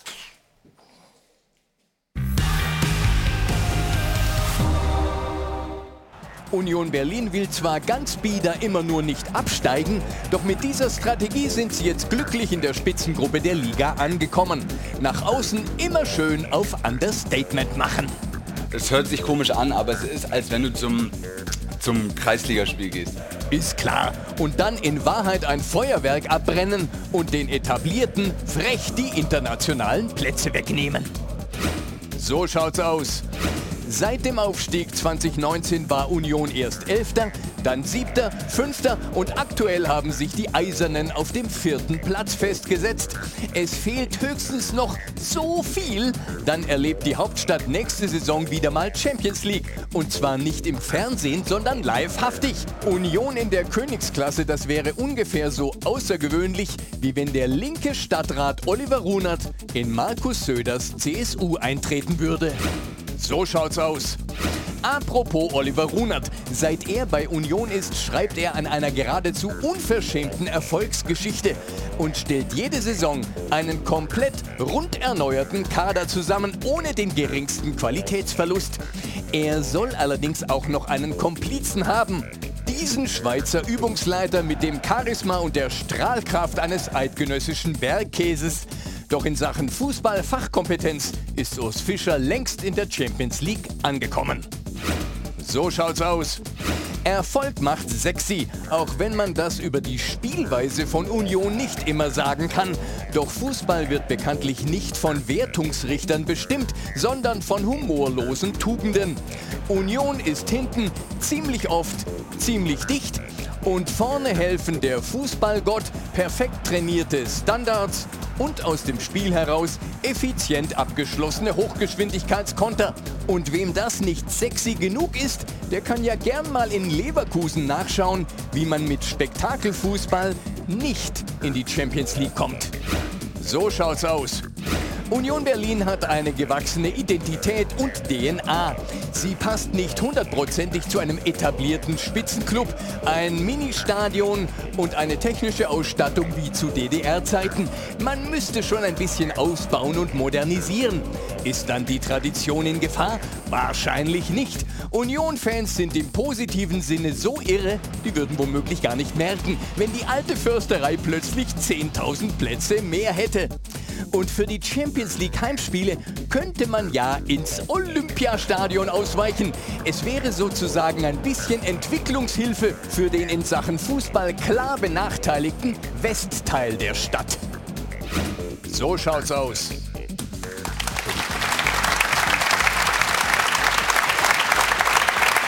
Und wenn wir gerade dabei sind, wie weit sind die Planungen, wenn Union die Champions League erreicht? Wo würde man spielen? Ja gut, der Verein bereitet sich ja immer auf alle Möglichkeiten vor, das ist klar. Und dementsprechend äh, muss man natürlich immer der Tabelle geschuldet eben auch ähm, sich damit beschäftigen, was, sein, was kommen könnte. Und ähm, die Vorgaben sind andere in der Champions League als in der Europa League oder in der Conference League und selbstverständlich muss dann eruiert werden. In ähm, welcher Hinsicht sind die anders? Du hast andere Auflagen, du hast, äh, wenn man es nimmt, im Pressebereich, in den Zuschauerkapazitäten, bei den Sitzplätzen ganz andere Vorgaben halt in der Champions League ähm, als in den anderen Wettbewerben. Das heißt, das ist an der alten Försterei nicht machbar oder irgendwie nur unter größten Anstrengungen machbar? Es ist auf jeden Fall eine ganz andere Herausforderung und ich weiß gar nicht, ob es im Moment, so wie es derzeit ist, in den Statuten überhaupt äh, dann möglich wäre. Wie wichtig wäre für Union das Erreichen der Champions League? Ja gut, für uns ist das natürlich äh, maßgeblich. Wir sind das eigentlich äh, jedes Jahr, das was wir anstreben, in die Champions League zu kommen, um unseren Kader finanzieren zu können. Und das ist, äh, nein, also Spaß beiseite, es ist für uns, für uns ist es auch in diesem Jahr im Endeffekt ein Traum, dass wir, das muss man sich ja mal vorstellen, wir haben gestern am ähm, 31. Spieltag, vier Spieltage vor Schluss mit Union Berlin die Möglichkeit, den fünften Platz zumindest in der Bundesliga fix zu machen. Und ähm, irgendwo ist es, wir haben, aber benutzen ja gerne dieses Wort surreal, es ist so, und dass du jetzt nach dem 31. auf einem Champions League Platz stehst, ist ähm, etwas, was wir so sicherlich ähm, ja, eigentlich natürlich nie erwarten, aber du hast es jetzt so in der Situation und deswegen ähm, nehmen wir es natürlich auch dankbar an. Und würden sich auch nicht wehren, das am Ende nach dem 34. Spieltag zu haben? Nein, natürlich wehrt sich da keiner gegen und wenn du äh, drei Spieltage vor Schluss dort stehst, ähm, werde ich ja den Teufel tun und sagen, äh, wir möchten jetzt äh, äh, Sechster werden. Also selbstverständlich ist das ein Ziel, aber, muss man auch immer wieder klar sagen, ähm, am Ende nehmen wir alles so wie es kommt gerne mit, weil wir spielen dann sehr wahrscheinlich wieder eine weitere Saison und das wäre unsere dritte in Folge mit diesem Club international und ich muss sagen, also das ist schon, ähm, das ist schon, ja, überragend von den Jungs. Ist es auch. Und dass man den Fans auch das Olympiastadion zumuten kann, habt ihr ja schon erlebt europäisch. Genau, im ersten Jahr der Conference League waren die Vorgaben auch in diesen Wettbewerben noch so, dass du halt das äh, nachweisen musstest, was äh, Sitzplätze betraf. Deswegen blieb uns nichts anderes übrig und ähm, die Fans haben es trotzdem, so gut es damals ging, es war schwierig wegen der Corona-Auflagen, so gut wie möglich angenommen und ein ganz rotes Olympiastadion habe ich vorher auch noch nie erlebt. Das ist natürlich schon äh, spektakulär, ähm, wenn man dort hinkommt und auf einmal ist alles in Union. Das ist man natürlich logischerweise nicht gewohnt und ja, war was Interessantes und äh, in dem Bericht ist es ja gerade auch schon ähm, gut rausgekommen, dass man auch im Olympiastadion eben ähm, gut auch mal Olympiasieg, ach Olympiasiege sage ich schon, Ja, das Siege, auch. von Olymp Siege von Union feiern kann. Ah, okay, ja, und dann hoffentlich in der Champions League. Stefan, du hast äh, deine T-Online-These mitgebracht, die sich mit Union beschäftigt und auch so die Unterschiede zu Hertha rausarbeitet. Ähm, du sagst da sinngemäß, Union macht all das richtig, was Hertha falsch macht. Könntest du es ein bisschen konkretisieren? Was sind die Ja, Dinge, ich die ja deiner Meinung nach bei Das sage ich Union ja schon mit dem laufen? ersten Punkt, mit dem perfekten Umfeld. Ein ruhiges Umfeld, sie werden nicht nervös nach Niederlagen, es ist totale Ruhe. Das ist ja bei dem Nachbarn komplett anders. Mannschaftliche Geschlossenheit, ich glaube, das ist das alles Entscheidende bei Union. Sie leben nicht von Superstar oder Superstars, sondern sie leben wirklich als Team. Und das äh, spürt man auch. Und genau, und dann die natürlich die Spielphilosophie, die, die dazu kommt, die nicht gerade spektakulär ist, aber relativ einfach, aber erfolgreich ist. Und so kannst du dann auch äh, in der Bundesliga wirklich zaubern. Und das tun sie nicht nur in diesem Jahr, sondern in den Jahren davor ja auch schon. Also ich kann nur positiv reden über Union und ich mag auch die Art vom, vom Oliver, auch wie er in der Öffentlichkeit sich äh, verkauft und Urs Fischer. Ich, ich mag das einfach. Also ich bin wirklich ein Fan geworden von Union in den letzten Jahren. Wenn du Urs Fischer gerade ansprichst, wollen wir ihn auch noch mal hören über seinen Verein.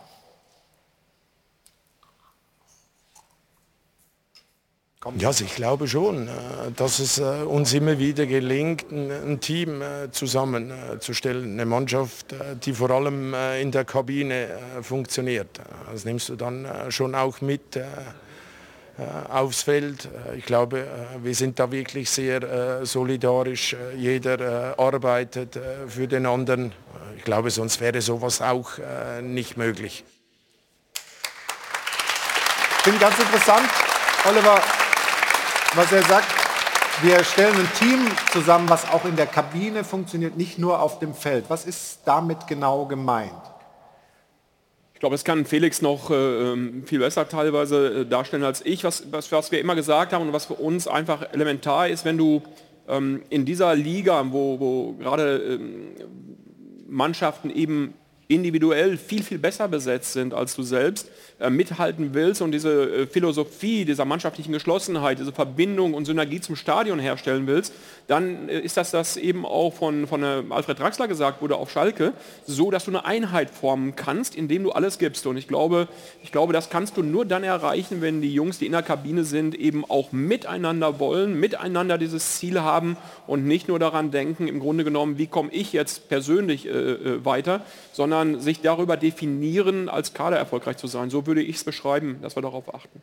Felix, du hast äh, in eurem Podcast einfach mal Luppen, den du mit deinem Bruder Toni machst, ähm, mit Christian Streich gesprochen, auch über Union, der auch sagt, ja gut, ich könnte so einen Fußball, will so einen Fußball nicht spielen mit meiner Mannschaft, aber trotzdem voller Hochachtung. Was macht das aus, diesen Fußball von Union, deiner Meinung nach? Ähm, sie wissen, was sie können, sie wissen auch nicht, was sie nicht können. Und das, was sie nicht können, machen sie dann auch nicht, sondern sie bringen ihre Stärken ein. Jeder Spieler bringt seine Stärken ein, nicht nur für sich, sondern um die Mannschaft auch stärker zu machen. Ähm, keiner ist sich zu schade, auch äh, zu leiden dafür.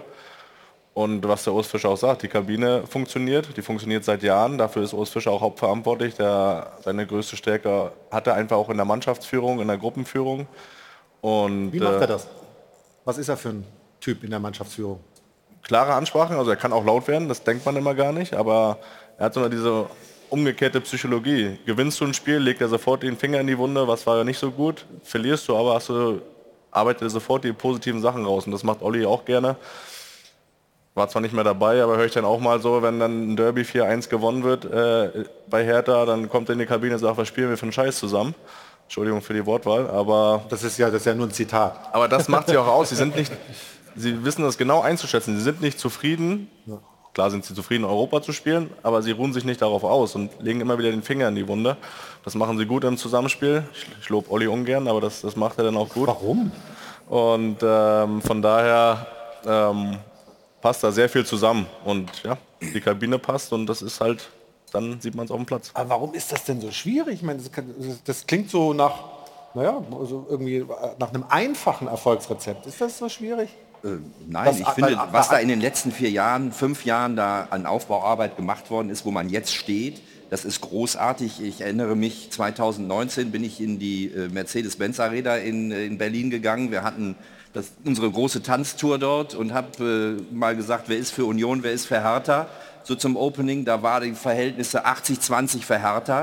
Und das hat sich im letzten Jahr einmal komplett umgedreht. So ist die Stimmung ja auch in der Stadt. Das hilft dem Club das hilft dem Umfeld, aber man muss auch sagen, nicht nur, dass ihr einen guten Job macht, aber auf der anderen Seite, die Mannschaft ist natürlich auch nicht mehr die jüngste, wenn man mal das Verhältnis der anderen Mannschaften in der Bundesliga sieht. Ist das vielleicht auch jetzt hinten raus nach so einer langen Saison mit der Europa League, man hat es ja auch schon in Saint-Gilloise gesehen, vielleicht ein Knackpunkt, eine Sache. Und die zweite Sache, wo ich mich frage, äh, Hertha hat zum Beispiel eine hervorragende Jugendarbeit, ja, oft genug deutscher Meister gewesen, Finale. Ihr spielt zwar auch in der U19 Nordost Bundes Nord Nordost Bundesliga, wart auch oben mit dabei, aber einen aktuellen U19-Spieler hochgezogen in der letzten Zeit habt ihr auch nicht. Ist ja auch eine Finanzierung. Der ehemalige Co-Trainer da. Vielleicht auch eine Frage an Felix oder eine Frage auch an Oliver Runa. Ja, ja. Oliver, der Mann in der Verantwortung. Ja, es geht ja auch da um Geld am Ende des Ja, absolut. Und der Verein investiert absolut auch äh, ähm, genau in eben ein neues Nachwuchsleistungszentrum. Aber ich habe es auch schon wiederholt gesagt, das ist wenn du so wie Union nach oben kommst, ich sage mal nach oben gespült wirst und eigentlich so einen Entwicklungsschritt in die erste Bundesliga nimmst und, und, und es ist immer noch so diese Ost-West-Situation damals gewesen, was die Voraussetzungen betraf und die Hertha ist über Jahrzehnte in diesem Nachwuchsleistungszentrum gewachsen, dann hast du etwas, was du aufholen musst. Und nichts dauert so lange, wie ein Nachwuchsleistungszentrum oben zu etablieren. Und Union ist mit allen Jugendmannschaften jetzt in den höchsten Ligen.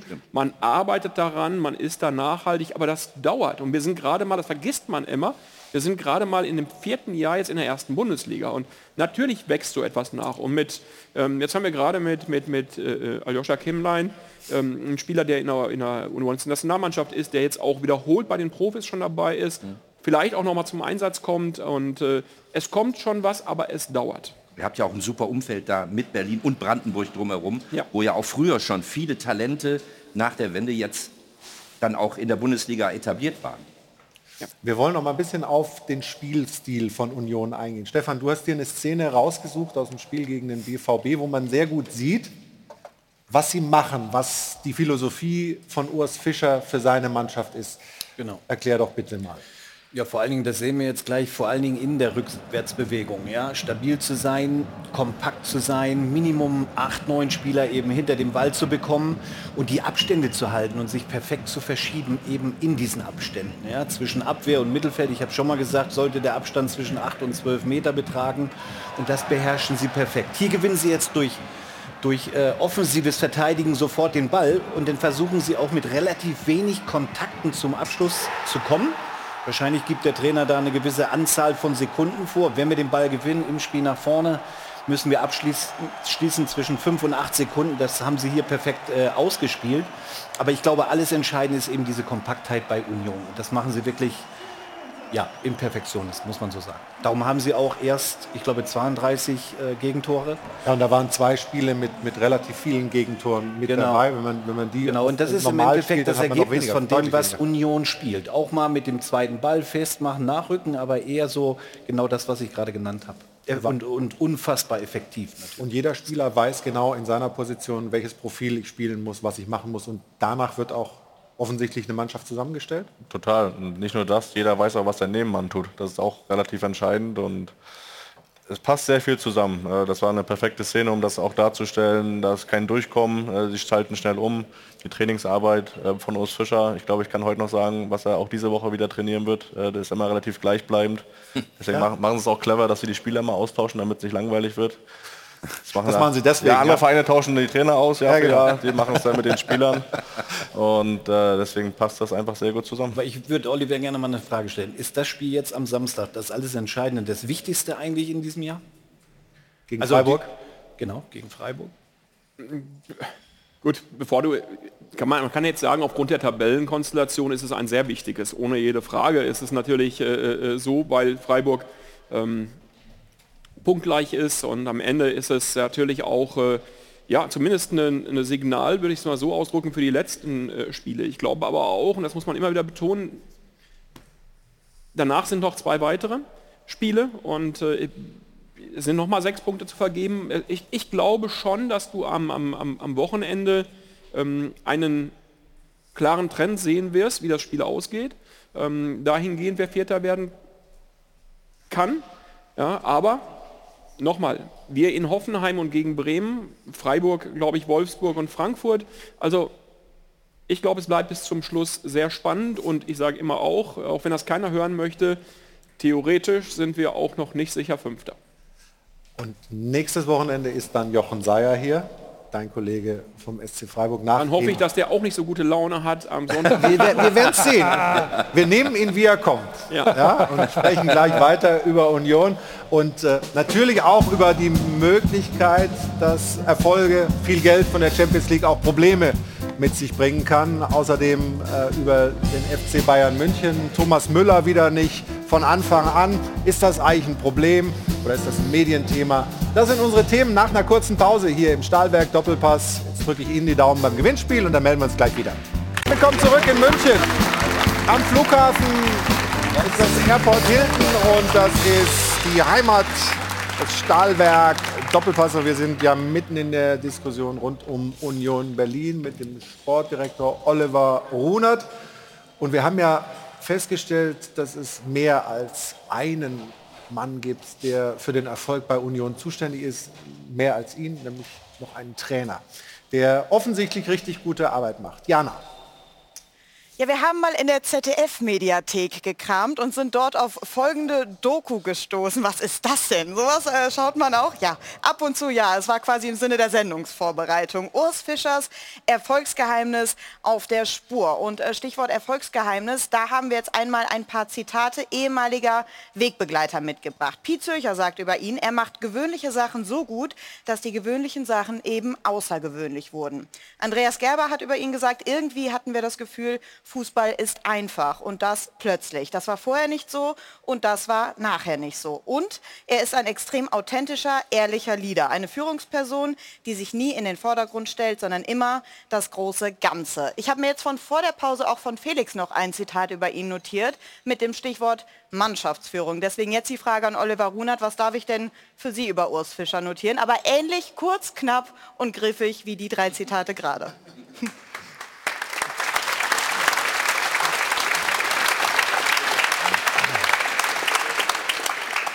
Naja, wissen Sie, die Zitate sind ja alle im Nachhinein gemacht worden. Ich arbeite ja mit dem Trainer noch weiter zusammen. Von daher, von daher ist das ja so, dass man das immer irgendwo so ein bisschen später tut. Und äh, Nein, langer Rede, kurzer Sinn, alles das, was dort beschrieben wurde, kann ich so bestätigen. Er ist mit Sicherheit äh, jemand, der sich absolut nicht in den Vordergrund stellt, sondern Teamplayer ist. Und das ist bei uns im Club wirklich, ähm, was das Umfeld betrifft, ähm, der handelnden Personen, ich sag mal vom Präsidenten, Präsidium angefangen über den über den äh, äh, Manager bis hin zum Trainer alles in dieselbe Richtung gehen und das macht es, glaube ich, gerade aus. Und dann fühlt er sich auch wohl, weil man natürlich auch äh, weiß, dass Urs Fischer eigentlich diese Atmosphäre, diese Ruhe zum Arbeiten braucht, weil so tickt er eigentlich. Und die Ruhe könnt ihr ihm geben, auch wenn man selber vielleicht ein hektisches Leben hat? Vielleicht nicht so ruhig ist. Ja, mit, mir, mit mir und ihm, wir sind ja nicht immer ruhig miteinander. Wir haben ja durchaus auch mal äh, das eine oder andere zu besprechen. Und ja, da wollte ja ich nämlich drauf raus, weil da gibt es auch ein Zitat von dir, was so sinngemäß geht, ich spreche mit dem Trainer über Dinge, die andere mit ihm nicht besprechen. Was ist das? Ja, natürlich. Also wenn wir Spiele verlieren, bin ich grundsätzlich unzufrieden und glaube immer, alles hätten man besser machen können. Wenn wir Spiele gewinnen, dann sage ich, nichts haben wir alles richtig gemacht. Das ist ja normal. Das ist ja auch meine Aufgabe, mal Dinge zu hinterfragen, zu überlegen, weil wir ja auch eine neue Saison planen. Das muss man ja auch klar sagen. Und selbstverständlich musst du dich auch immer wieder erneuern, neu denken und gucken, wie du weiter mithalten kannst in dem Konzert Bundesliga. Und gestern haben unsere Fans eine unglaublich geile das war das Beste am Spiel, eine unglaublich geile Choreo gehabt und haben dann eine ganz tolle äh, äh, Plakatierung gehabt und Union lebenslänglich, erste Bundesliga quasi, Bundesliga lebenslänglich da äh, äh, ja, ins Stadion gebracht. Und wenn man sowas erreichen möchte, dann muss man sich halt eben auch austauschen und manchmal auch ein bisschen kontrovers. Das gehört halt dazu. Habt ihr da ein unterschiedliches Tempo, was den Erneuerungswillen angeht? Äh, wir haben Also, glaube ja. ich, wir haben, nein, nein, nein, nein, ich glaube, das kann man schon so beantworten, dass man sagt, wir haben ähm, verschiedene Denkweisen. Der Trainer denkt logischerweise von Spiel zu Spiel. Und das ist auch, wenn es eine Phrase vielleicht sein mag, es ist normal und so genauso muss es auch funktionieren. Ich denke über Spiele und über äh, Spielzeiten hinaus. Und ich glaube, darum hat man ein anderes Tempo, selbstverständlich, weil da die Aktualität im Vordergrund stehen muss. Was ist denn gefährlich an der Situation für Union? Ist irgendwas gefährlich gerade? Weil es gibt ja Beispiele, wo man dann mal an die großen Geldtöpfe kommt und es hinterher äh, diese Entwicklung, die jetzt linear fast nach oben ging, nicht halten kann. Ja, also der äh, Union hat ja sicherlich auch davon profitiert, dass sie jetzt jahrelang auch ein bisschen unterm Radar hergelaufen sind. Ähm, ich möchte das korrigieren. Also in Berlin, ich lebe da, ist es keinesfalls ein Verhältnis jetzt 80 zu 20 für Union. Ich Von glaube, der dass- Stimmung her, von der Stimmung. Ja, ja, nein, auch nicht. Die Hertha ist schon immer noch sehr stark in Berlin. Die Gefahr kann sein, dass wenn Union in die Champions League kommt, was ich euch wünschen würde, dass natürlich sich dann auch das innere Gefüge verändert. Das, was Felix gerade so schön beschrieben hat. Jeder Spieler weiß, wo er hingehört. Jeder Spieler weiß, dass er sich auch mal quälen muss. Du hast einen völlig anderen Fokus auf die Mannschaft dann. Es gibt plötzlich Stars. In der Champions League werden ja Stars geboren. Plötzlich hast du möglicherweise ein anderes Gefüge in der Mannschaft. Und dass das, was eben, ich sag mal, nenne ich mal Friede vor der Eierkuchen Union, dass das möglicherweise mit steigendem Erfolg in Gefahr geraten Ich glaube ehrlich gesagt aber, dass Union Berlin einen Vorteil hat, dass die, glaube ich, diese Ängste nicht haben, sondern dass die jedes Spiel als Geschenk nehmen. Wenn ich, ich habe Ja, viele es Unions hört ja irgendwann auf. Ja, aber, aber dann, dann kannst du auch trotzdem für die Zeit dankbar sein, die du hattest, weil Ja, am Ende ist es alles andere als natürlich, dass Union in die Champions League kommt. Dann erreichen die das und dann freu dich doch drauf, anstatt da Angst davor zu haben. Weil ich glaube, jeder Union-Fan, mit dem ich gesprochen habe, die haben mit Tränen in den Augen bei diesem Relegationsspiel Thorsten Matuschka gesungen, als dieser Freistoß da war. Und die wissen schon, wo die herkommen. Und ich glaube auch, dass Union Berlin-Fans keine Therapie brauchen werden, wenn die mal auf Platz 11 in der Bundesliga landen, was der absolut Ich habe nicht, natürliche von den Ort Fans, für ich Union hab Berlin nicht von den Fans gesprochen, sondern ich Ja, habe von den aber Innenverhältnissen auch der Club. Verein macht es ja auch so, dass die sagen, was jetzt hier gerade passiert, Sie haben es mit surreal quasi beschrieben. Und wenn man das einzuschätzen weiß, dann kann man ja auch probieren, dass wenn man mal Champions League spielt, weiß, okay, das wird jetzt ein einmaliger Ausflug ins Disneyland. Und danach freue ich mich trotzdem wieder noch über mein normales Leben. Ich glaube, das Ja, macht Union Berliner ganz gut. Aber du siehst es doch selber bei der Eintracht, ja. Europa League gewonnen, die Ansprüche steigen doch automatisch. Also Aber ich irgendwann ist auch- dann eine Saison, wo du DFB-Pokalfinale spielst und nur Neunter, Zehnter wirst, eine Enttäuschung. Also Weiß ich nicht, ob es für mich eine Enttäuschung ist. Ich habe ja vorhin gesagt, wenn die Eintracht eine ganz normale Bundesliga-Saison ohne Europa spielt, ist es für mich ein normales Leben als Eintracht-Fan. Und für Union Berlin sollte es auch ein normales Leben eigentlich sein, um Platz 10, 11 mitzuspielen von den Das heißt, es ist Voraussetzungen, jetzt- die ihr habt. Aber das du heißt, freut euch doch auf die Champions League, anstatt Flo- jetzt schon Angst zu aber haben. Florian, der Unterschied bei diesen Mannschaften, also Frankfurt oder bei Union, ist ja ganz offensichtlich und einfach. Wenn die mal performen international, dann weckt das ja Begehrlichkeiten. Also sprich, euch werden dann oder wurden in der Vergangenheit viele gute Spieler weggekauft. Bei Union ist ja Ist ja- gerade mit ja- Geraldo Becker, ist ja ein außergewöhnlicher Spieler, finde ich ein Unterschiedsspieler. Aber Union hat auch jede Saison gute Spieler. Nein, sie holen ja immer, teilweise ihre nein, nein, sie holen ja verloren. immer dazu. Nur das ist ja die Gefahr dann bei eben solchen Mannschaften. Ihr kompensiert das perfekt, also in den letzten Jahren. Nur das birgt auch eben eine Gefahr, siehe Eintracht Frankfurt, eben wenn du diese Spieler, Kolomoani wahrscheinlich oder sehr wahrscheinlich im Sommer weg, Aber und diese denn die Lücke dann Lösung zu davon? füllen, das Aber- ist ja die hohe Dann frage ich euch, was die Lösung sein soll, die Champions League nicht zu erreichen zu wollen. Oder was? Nein, nein. Lösung. Nein, die, die, die, Frage, die Frage, die ich stellen würde, ist, ähm, wie viel äh, sozusagen dieses möglichen Geldsegens, der da kommt, wird man denn in die Mannschaft investieren oder wird, wenn andere Dinge wie Infrastruktur und Dinge, die, sagen wir mal, längerfristig wirken, vielleicht eher im Vordergrund stehen? Weil ich hatte bisher nicht den Eindruck, dass ihr für die Conference League oder für die Europa League äh, irgendwie verrückte Sachen gemacht hat. Isco schwirrte mal irgendwie rum, das war kurz davor, aber dann hat Oliver Runert gesagt, Freunde, äh, so haben wir nicht äh, gewettet, den lassen wir mal weg, aus bestimmten Gründen. Also man hat das Gefühl, ihr bleibt irgendwie auf dem Boden. Vielleicht ändert sich das. Kann ich mir ehrlicherweise nicht vorstellen, dass sich das ändert. Aber was viel wichtiger ist, ich würde Ihnen gerne einladen, also muss ich sagen, du hast das wirklich gerade sehr schön gesagt, du hast was gesagt, ähm, was eigentlich in Richtung unserer Mannschaft im Moment transportiert werden muss. Ihr habt was zu gewinnen.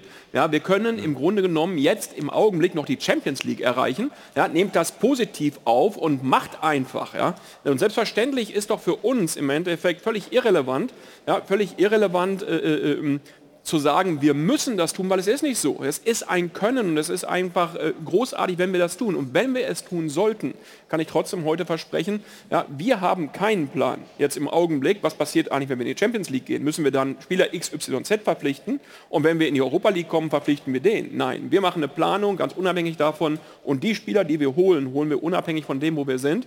Natürlich ist es so, das ist vollkommen klar. Du kriegst auf einmal ein anderes Portfolio angeboten an Spielern. Das ist keine Frage, aber wir werden, und Ja. da glaube ich, kenne ich Dirk Zingler gut genug als Präsidenten und den ganzen Verein gut genug. und man die bekommt werden auch- nichts Verrücktes machen. Man bekommt auch eine ganze, ganz andere Geldsumme angeboten natürlich. Wer?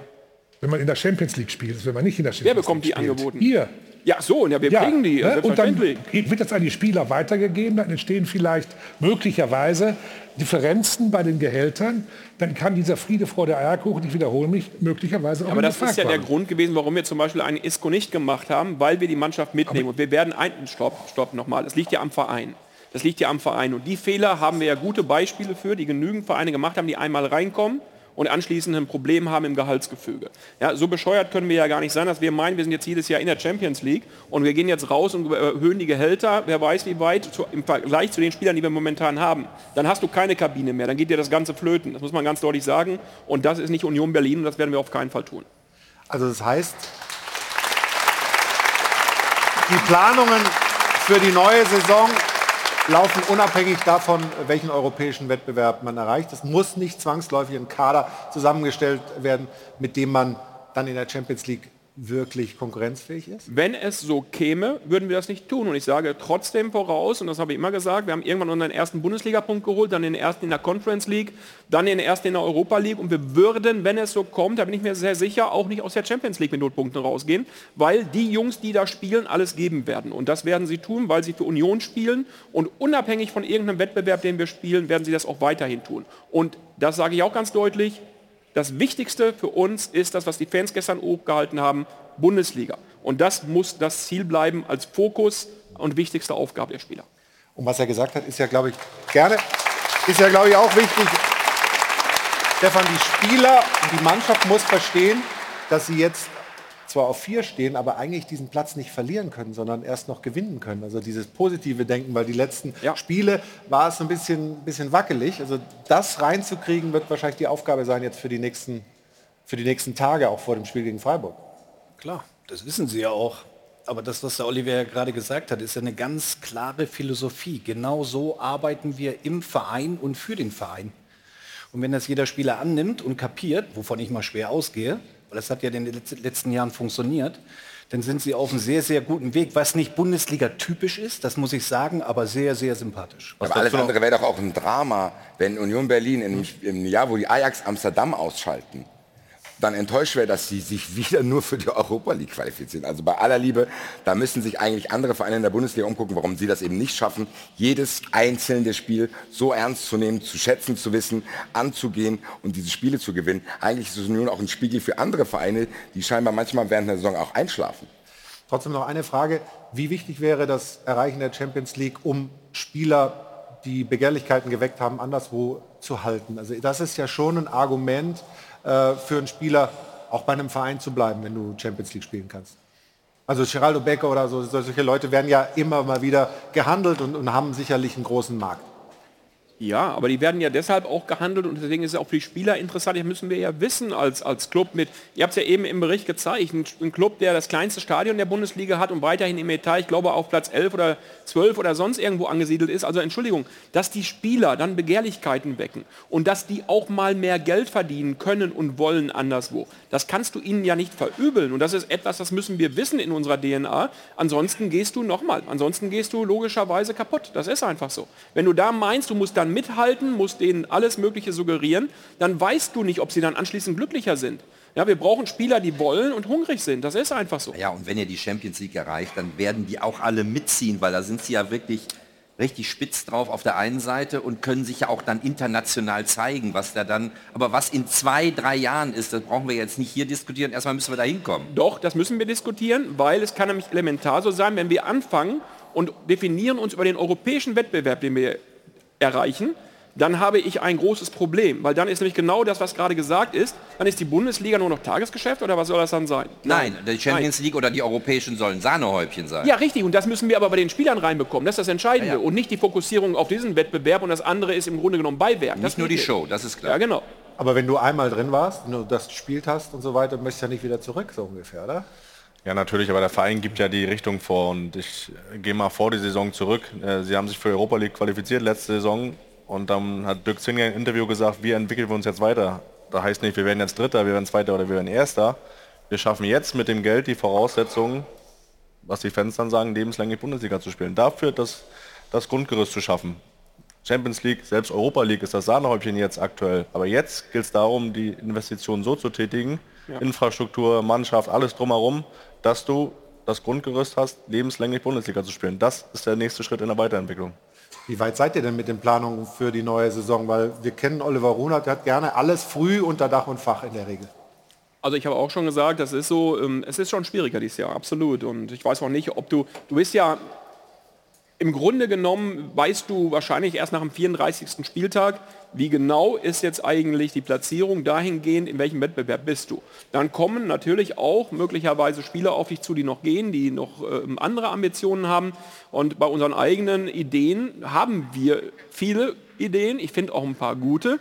Ähm, aber ob sich das alles realisieren lässt, wie sich das realisieren lässt, äh, weiß ich im Moment noch nicht. Aber ich glaube schon, dass wir auch... Äh, in unseren Planungen für die nächste Saison so aufgestellt sind, dass auch da wieder Union Berlin äh, eine gute und realistische Chance hat, ähm, in der Bundesliga äh, äh, ähm, eine Rolle zu spielen, wo sie eben, wir haben gerade darüber gesprochen, vielleicht nicht in die Situation kommen, ähm, jetzt im Abstiegskampf äh, verwickelt zu sein.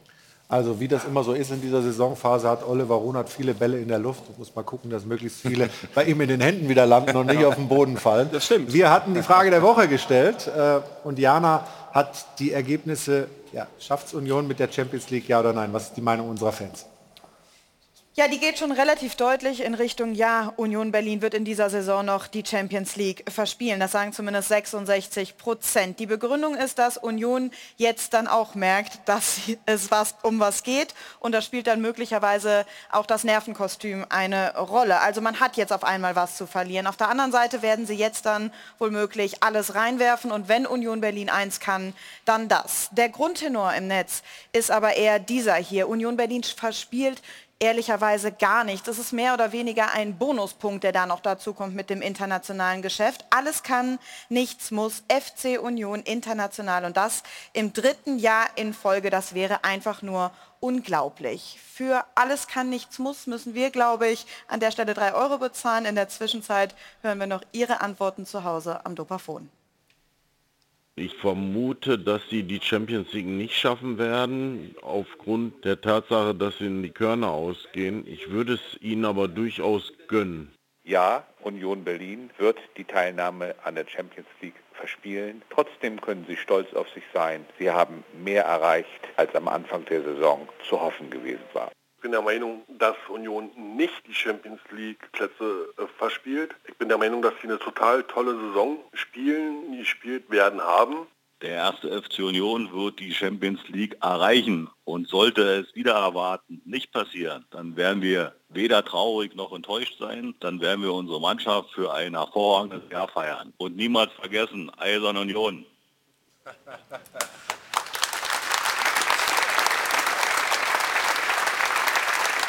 Das war einer aus dem Mitarbeiterstab wahrscheinlich, oder? Bitte? Das war wahrscheinlich ein Mitarbeiter. Ich glaube, es war unser Präsident. Aber ich bin mir, nicht, bin mir nicht ganz sicher. Nein, Spaß beiseite, definitiv. Noch ein Wort. Ja? Möchte ich auch schon noch dazu sagen, von den drei Spielen, die jetzt kommen, sind immerhin noch zwei in der alten Försterei.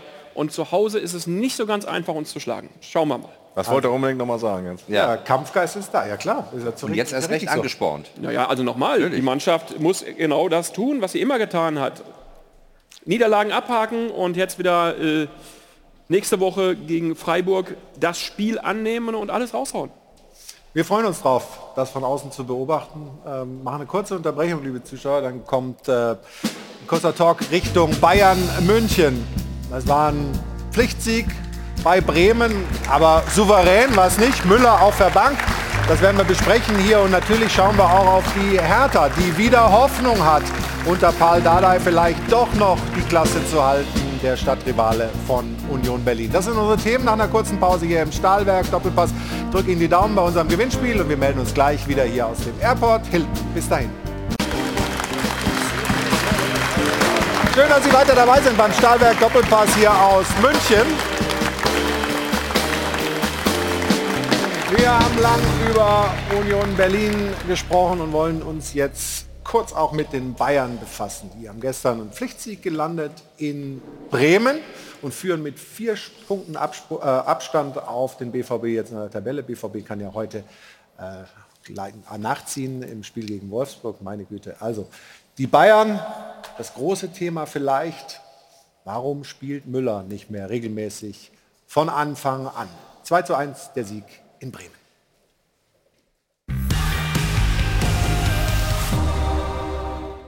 Krisengesichter. Trainer Tuchel und die Bayern-Bosse. Ihre riesige Anspannung mitten im größten sportlichen Tief seit über einem Jahrzehnt ist unübersehbar. Und das nach einem simplen Fehlpass. Der Bayern-Coach derart durchdreht, ist auch nicht alltäglich. Aber die erste Hälfte in Bremen ist auch alles andere als erfreulich. Fast der Rückstand. Geht das schon wieder los? Erster Führungstreffer von Gnabry bringt einen Hauch von Spannungsabfall auf Bank und Tribüne. Dann kommt Müller, mal wieder nur Ersatz, gemeinsam mit Sané, der prompt das 2 zu 0 erzielt. Und plötzlich scheint doch alles Paletti, Bingo, Bongo, Tippi, Toppi zu sein, bis... Ja, bis Schmidts Traumtor die schlechte Laune und die Erinnerung an aus der Hand gegebene Vorsprünge zurückkehren lässt. Aber Ende gut, alles gut. Zwar wieder kein überzeugendes Spiel, aber immerhin, wenn auch nicht souverän, ein Sieg. Ein grimmig bejubelter Sieg. Denn sie wissen es alle. Die Bayern haben ihre Krise längst noch nicht überstanden.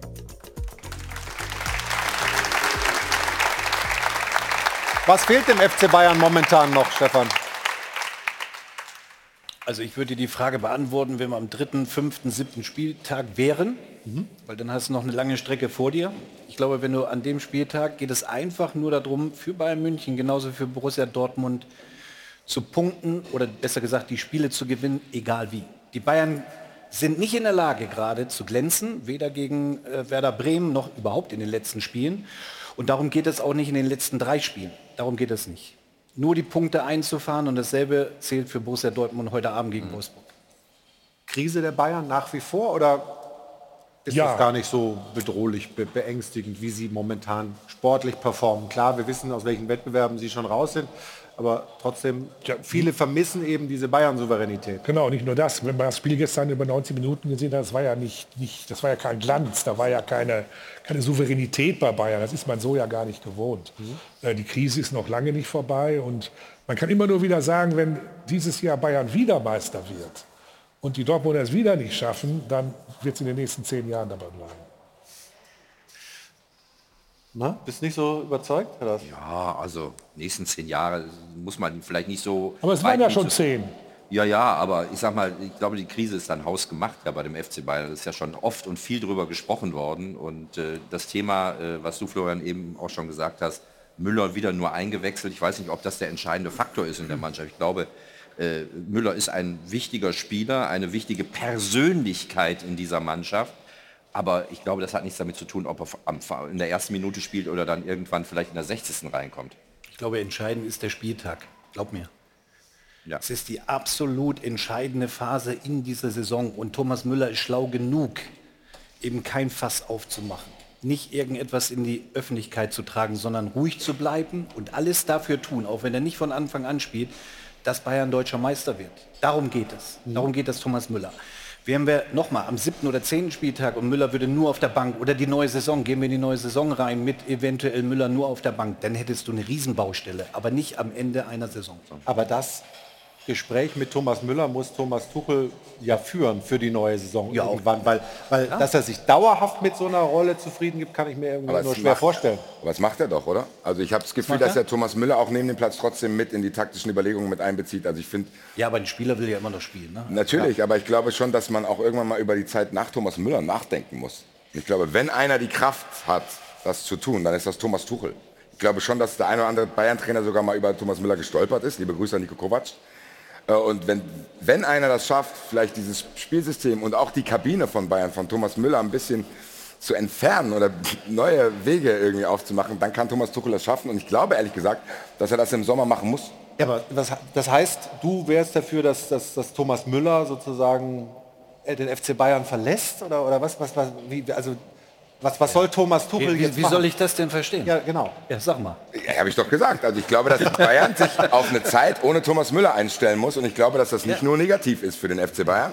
Aber er Thomas Tuchel war gestern sehr genervt, als ihn der Kollege Patrick Wasserzieher gefragt hat, sind Sie der Trainer, der das äh, Karriereende von Thomas Müller einläutet? Also, Ja, aber irgendeiner muss es ja machen. Aber das sieht Ja, aber mal- ist das jetzt der Zeitpunkt? Ist mal, Thomas Müllers Zeit vorbei? Thomas Müller ist. Also Gnabry saß zigmal auf der Bank, Mané, Sané, also aber Thomas Müller ist halt eine ganz extrem besondere Figur für diesen Verein und Ja, aber was bedeutet aber ich das? denke, Tuchel handelt das gerade wirklich sehr, sehr gut, Und sehr schlau, ich, ja, sehr ruhig. Ich glaube, und, der- und der- Thomas spielt das Spiel mit und das muss er auch, sonst werden sie nicht deutscher Meister. Ich glaube, der macht das jetzt in Ruhe und im Sommer sägt er ihn ab. Das ist meine Prognose. Ein bisschen genervt ist er aber schon, das äh, können wir uns nochmal anhören. Und ich habe auch Verständnis dafür, für, für, eine, für eine Frage. Ein bisschen weniger Verständnis habe ich für 100 Fragen am, am, am Spieltag, weil, weil äh, letztendlich so, wie sich Thomas verhält und so, so, so top professionell, wie er trainiert und, und welchen Einfluss er in der Mannschaft hat aktuell, ist, ist, ist einfach top. Und jetzt hat er zwei, zwei wohlgemerkt zwei hintereinander, zweimal nicht begonnen. Gegen die Hertha war, war es sein Rücken. Da haben wir uns heute entschieden, mit den gleichen nochmal zu spielen, weil, weil Serge getroffen hat und, und Jamal wahnsinnig gut trainiert hat. Also soweit Thomas Tuchel. Wir haben gerade in der, in der Pause ein bisschen geredet über, über Real Madrid, ganz anderer Fall. Aber ist es bei solchen Mannschaften nicht normal, dass auch große Namen mal auf der Bank Platz nehmen müssen? Ja. Ja, gerade wenn sie ein gewisses Alter erreichen und am Ende wird Thomas Müller entscheiden, ob er nächstes Jahr noch da ist oder nicht. Das Standing hat er in dem Verein, dass er das entscheidet, bleibe ich hier oder bleibe ich nicht hier. ist er bereit dazu, auch eine Rolle anzunehmen, wo er nicht mehr so viel spielt? Weil was ist die Alternative? Er wird nicht mehr zu einem Riesenverein gehen, wo er Stammspieler sein wird, wo er alle Spiele machen wird. Das heißt, will er bei seinem Verein Bayern seine Karriere beenden und äh, da immer noch trotzdem wichtig sein, auch wenn er nicht, nicht immer spielt, oder will er halt nochmal irgendwie ein Abenteuer machen? Das muss er für sich entscheiden. Und wie gesagt, das Standing hat er, dass er das auch selbst entscheiden kann. Also mir fehlt Aber- komplett die Fantasie, dass Thomas Müller bei irgendeinem anderen Verein spielt als beim FC Bayern München. Kann ich mir überhaupt nicht Würdet ihr vorstellen. den nicht nehmen, oder? was? Bitte? Wird bei Union nicht reinpassen? Also nochmal, ich glaube, Thomas Müller wird seine Karriere beim FC Bayern beenden und äh, da bin ich mir sehr, sehr sicher, dass was Felix auch gerade sagt, die Entscheidung trifft er autark. Also wir haben da gerade, ich, ich, ich- kann da folgen äh, äh, bei der Kritik auch da. Äh, wir sehen ja alle, und da haben wir Journalisten natürlich auch unseren Anteil, dass sobald Thomas Müller nicht spielt, es Ist ein das ein Riesentheater gibt. Und Tuchel sagt ja mit Recht, 100 Fragen kommen dann. Das ist für den Verein nicht gut, das ist für die Mannschaft nicht gut. Und ich kann mir vorstellen, ich weiß es nicht, aber ich kann mir vorstellen, dass äh, Thomas äh, Müller auch nicht mehr in der Lage ist, jetzt die ganze Saison komplett als Stammspieler durchzuspielen, von Anfang an. Sondern es muss immer wieder auf die Bank. Und es wird immer wieder Theater geben. Ja, und, ja Thomas das- Tuchel, und Thomas Tuchel wird sich denken, muss ich das haben? Belastet das nicht zu sehr? Und das Problem muss, da bin ich, gebe ich ihm recht, das Problem muss in der nächsten Saison gelöst werden. Aber ist das nicht möglich? Also wir sehen gerade bei Borussia Dortmund Marco Reus, der Kapitän, ein Jahr verlängert und auch da irgendwie klar ist, dass er nicht mehr die gleiche Wichtigkeit für die Mannschaft haben wird, wie das vielleicht in der Vergangenheit war. Wenn man das gemeinsam kommuniziert, wie man Thomas Müller, der FC Bayern, Thomas Tuchel in eine neue Spielzeit gehen will, dann muss es doch möglich sein. Dann müsste das möglich sein, ja. Ja, und wenn nicht in München, wo dann? Ne, da hält die Mannschaft, äh, oder besser gesagt der Verein schon irgendwo zusammen. Ich gehe davon aus, dass er da die Karriere auch beendet, wie alle anderen das hier auch vermuten, und dann in irgendeiner sportlichen Funktion weitermachen wird dort. Weil er unheimlich wichtig ist, vielleicht auch die, ganz, die jungen Spieler noch mit in, diesen, in dieses ganze Konstrukt zu integrieren. Und das ist dann gerade für so einen Verein unheimlich wichtig. Das ist in vielen anderen Clubs, haben wir auch gesprochen, ob Madrid, ob Barcelona mit Jordi Alba, der auch fast nur noch 80 Prozent auf der Bank sitzt. Das sind ja dieselben Themen überall in diesen großen Aber Clubs. Stefan hat doch recht, wenn er sagt, das ist doch jetzt nur Ruhe, weil es die letzten Spiele sind. Wenn Thomas Müller jetzt aufbegehren würde, würde es doch kein Mensch verstehen. glaube, Thomas- wenn aber in der neuen Saison er in den ersten, ich sag mal, vier Spielen nicht spielt, dann hast du doch gleich Theater. Und dann ist in der Saison doch gleich, und ist die Saison doch gleich belastet. Und das muss sich Bayern überlegen und das Problem muss irgendwie gelöst werden. Genau. Wenn du es aber klar kommunizierst in Gesprächen, klare Abmachung, dann wird Muss Thomas aber genauso. Marco Reus hat öf öffentlich erklärt, dass er auf Gehalt verzichtet und sich auf die Bank setzt. Ob Thomas Müller dazu bereit ist, das muss man sich erstmal muss man erstmal äh, äh, Kann, sehen. kann ich dir jetzt nicht beantworten. Ich auch aber nicht. wir dürfen auch Ich nicht auch nicht. Als Nagelsmann noch Trainer war, war Thomas Müller auch nicht permanent Nein. gesetzt. Also ob es gegen Nein. Paris war in der Champions League, in dem ersten großen K.O.-Spiel in diesem Jahr, war auch nicht dabei. Also das sollten wir nicht vergessen. Deswegen sollte sich Thomas Müller auch selber hinterfragen. Ja. Und dann musst du das klar kommunizieren und dementsprechend gehst du in eine neue Saison. Weil was du auf keinen Fall, jetzt sowieso keine Unruhe, aber du brauchst auch für den Beginn und Start der nächsten Saison auch keine Unruhe. Und schon gar nicht mit Thomas Müller, weil das Richtig. ist eine Personalie in München, die ganz, ganz besonders ist. Wir werden es natürlich verfolgen, wie das weitergeht beim FC Bayern, wie man dieses Thema handelt. Und du hast, glaube ich, recht, jetzt in der Schlussphase Ja, dieser. Saison wird man da kein Fass aufmachen, ist ja völlig... Du hast recht, hat er gesagt. Ja, ja finde ich gut. Sag das. Ich kann, natürlich, ich kann natürlich auch für ein, für alle mal sagen, Stefan, du hast immer recht. Nein, nein, das habe ich nicht. Okay. Das stimmt. Das verlangst du nicht. Nein, das stimmt nicht. Will Guck ich mal, auch gar Wir, nicht. wir gucken mal auf die Restprogramme. Ja? Äh, Dortmund und Bayern. Also, hier haben wir das vom FC Bayern München. Zu Hause Schalke. Dann haben sie Leipzig, Köln. Schwer, leicht, easy. Was ist dein... Ja, gefährlich natürlich Leipzig, klar. Und den letzten in Köln. Ja. Ja, und du hast vorhin gesagt, gegen Schalke ist auch noch nicht gewonnen. Nein, Ja, das ja. stimmt, Aber, Alfred, aber wir, sehr haben hier gut. schon, wir haben ja schon die Dortmunder drin. Aber das ist auch nicht einfach. Was ist das schwer? Ist das jetzt, das heute das Spiel das Schwierigste? Das ist das schwierigste Spiel heute, ja. Warum? Weil sie erstmal Druck haben, das von den ist. vier auf einzuspringen.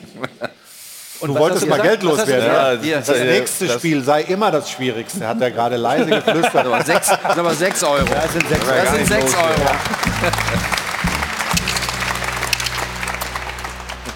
Nein, eben die Konstellation. Du bist jetzt erstmal vier hinten. Okay, du kannst auf einen wieder ranrücken, aber da ist extrem, na, extremer Druck drauf. Und Wolfsburg ist eine Fiese Mannschaft, du kannst die 3-0, 4-0 schnell wegmachen, aber du kannst auch richtig hart oder müsstest richtig hart arbeiten, dass du überhaupt einen Punkt holst. Also das Spiel heute gucke ich mir in Ruhe an nachher.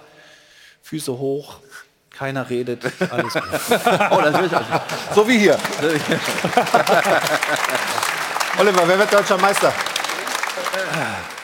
Ja, wer wird deutscher Meister? Das ist eine gute Frage. Ich äh, muss auch sagen, ich sage, heute ist ein, äh, ein zentrales Spiel. Ein zentrales Spiel. Ich glaube nicht. Ich kann mir nicht vorstellen, dass äh, ähm, beide Mannschaften alle ihre Spiele bis zum Ende der Saison äh, äh, gewinnen werden. Ich bin mir ziemlich sicher, dass es nochmal äh, einen Punktverlust gibt und von daher derjenige, der den haben wird, wird nicht deutscher Meister. Das ist gut, aber wer ist ist das? klar. Das ist jetzt, ja. Also nochmal, es ist wirklich so, dass ich aufgrund dieser Saison und aufgrund der bisherigen Ergebnisse, es ist eben gesagt worden, also unentschieden zu Hause gegen Köln, unentschieden zu Hause gegen Hoffenheim, ja, kann ich nicht sagen, äh, Bayern München wird derjenige sein, der keinen mehr abgibt. Dafür sind sie nicht stabil genug im Augenblick. Das kann passieren. Normalerweise sagt jeder, Bayern macht die drei Spiele weg und ist durch. Ist diese Saison anders, aber Dortmund hat im Moment vier Punkte Rückstand und muss heute erstmal rankommen. Wenn ihnen das nicht gelingt, ist es entschieden. Ja.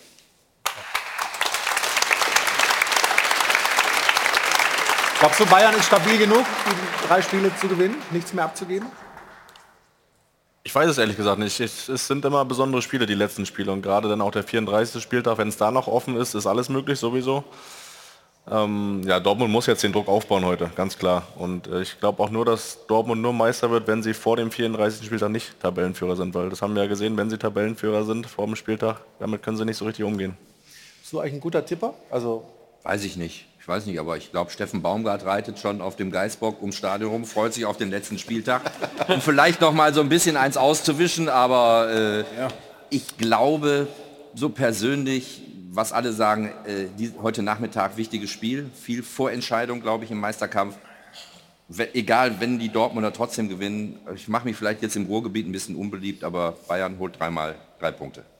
Okay, also dann wäre Bayern auch deutscher Meister. Ja, gestern mal wieder, wir haben es gesagt, kein richtig tolles Spiel des FC Bayern, aber ein Sieg, aber keine weiße Weste für Jan Sommer, also mal wieder ein Gegentor. Und da haben wir doch so eine schöne Rangliste. Die weiße Weste, jetzt mit Jana. Und du hast es gesagt, mal wieder keine weiße Weste für Jan Sommer. Deswegen taucht er auch im aktuellen Top 5 weiße Weste-Ranking gar nicht erst auf. Das führt nämlich an Kuhn Castells und der kann ja heute noch eine weitere weiße Weste sammeln. Das würde für Dortmund wiederum nichts Gutes bedeuten. Damit würden sie nämlich mal mindestens Punkte liegen lassen. Marc Flecken und Frederik Rönner auf dem zweiten und dritten Platz. Gregor Kobel noch auf dem vierten Platz und dann Lukas Radetzky derzeit auf Rang 5. Insgesamt wurde 21 Mal der Kasten sauber gehalten im Monat April. Das macht jeweils 50 Euro und damit insgesamt 1050 Euro von Schöner Wohnen Polarweiß für unser Phrasenschwein. Stolze Summe.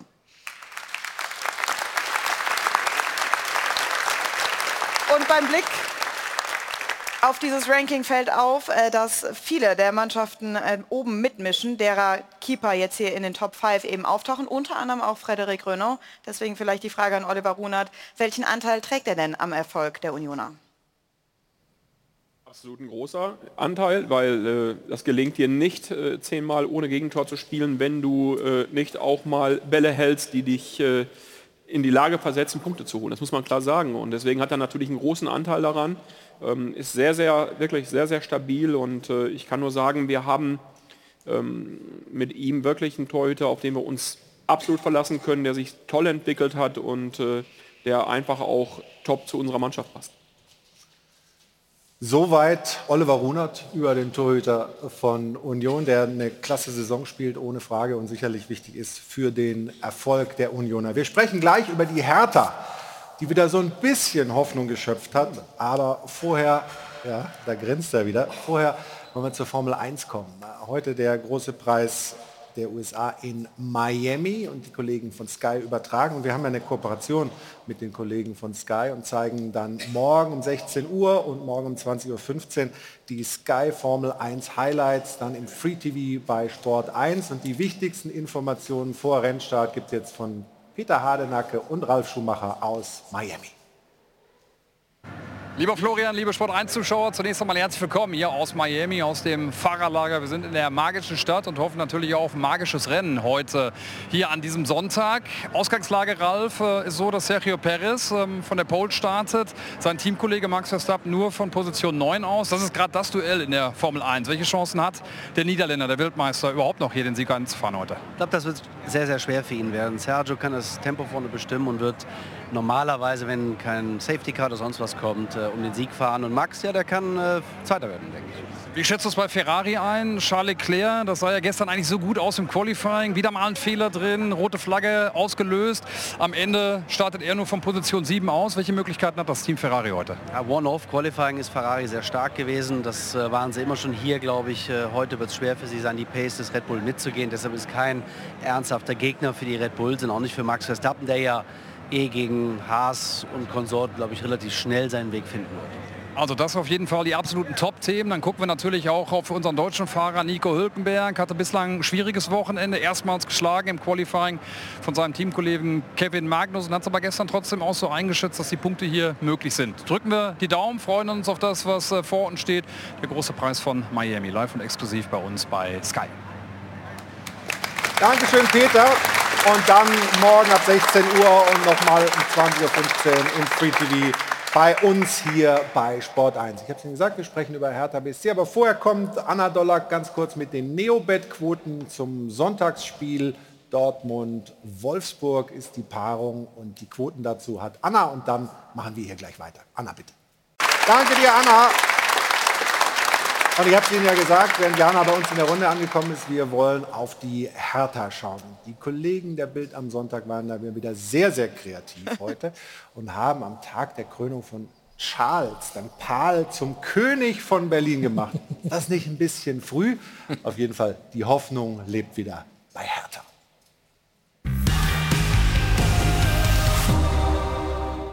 Der Totalabsturz der Hertha stand kurz bevor. Eine Niederlage und die rettenden Plätze wären selbst mit dem Fernglas kaum noch in Sichtweite gewesen. Stattdessen lebt jetzt sogar mehr als nur die Hoffnung. Paul Dardai hat auch die Hertha wiederbelebt und den VfB Stuttgart wieder in allergrößte Nöte gebracht.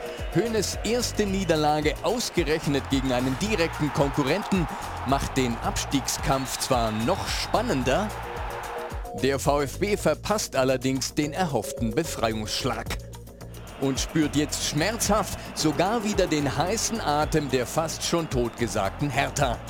Die Berliner sind offensichtlich bereit, alles in die Rettungsmission Bundesliga reinzulegen. Vielleicht werden sich Hertha-Fans und Hertha-Bosse bald bei Frau Dardai bedanken, denn sie hat ihrem Mann erlaubt, die Hertha zu retten. Es bleibt natürlich schwierig. Wir meinen aber, Paul Dardai hat zwar fast keine Chance, aber die wird er nutzen. Würdest du das auch sagen oder kommt das alles trotzdem zu spät für die Hertha? Also ich finde es ja ziemlich spannend mit dem, mit dem Foto eben. Ja? Der Ja. erste, also der Trainer äh, von Bayern kriegt permanent auf die Nuss und der letzte kriegt eine Krone auf. ich sagen. stark, stark. Also ich mag ihn ja, ne? ich mag ja den Paul sowieso und ich glaube, was soll ich dir dazu sagen? Was war die Frage nochmal, ob die absteigen? Glaubst du, oder? dass es zu spät ist? Ja. Was ist es? Ja. Kurz und knapp, mein lieber Scholli. Frage, Antwort. Ja, sehr gut, aber manchmal, manchmal holt es ja ein bisschen weiter aus. Ja Nächsten Sonntag. Nächsten Sonntag erst wieder. Du bist schon durch für heute, oder was?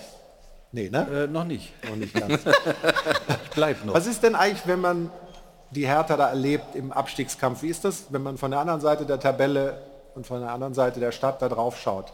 Ist das völlig emotionslos oder wie gehst du damit um? Also ich muss schon sagen, dass man natürlich, auch wenn man sowas gerade sieht, ich finde es schon ein bisschen too much teilweise, auch jetzt so eine Geschichte, dass man jetzt mal ein Spiel gewonnen hat, äh, nachdem man glaube ich, das dritte Spiel jetzt bestreitet. Aber okay, ähm, ich sage aber auch, meiner Meinung nach ist es äh, bei dem Restprogramm, was Hertha hat, ähm, in den nächsten beiden Wochen, du spielst jetzt in Köln, dann spielst du zu Hause gegen Bochum, also vorbei ist es noch nicht.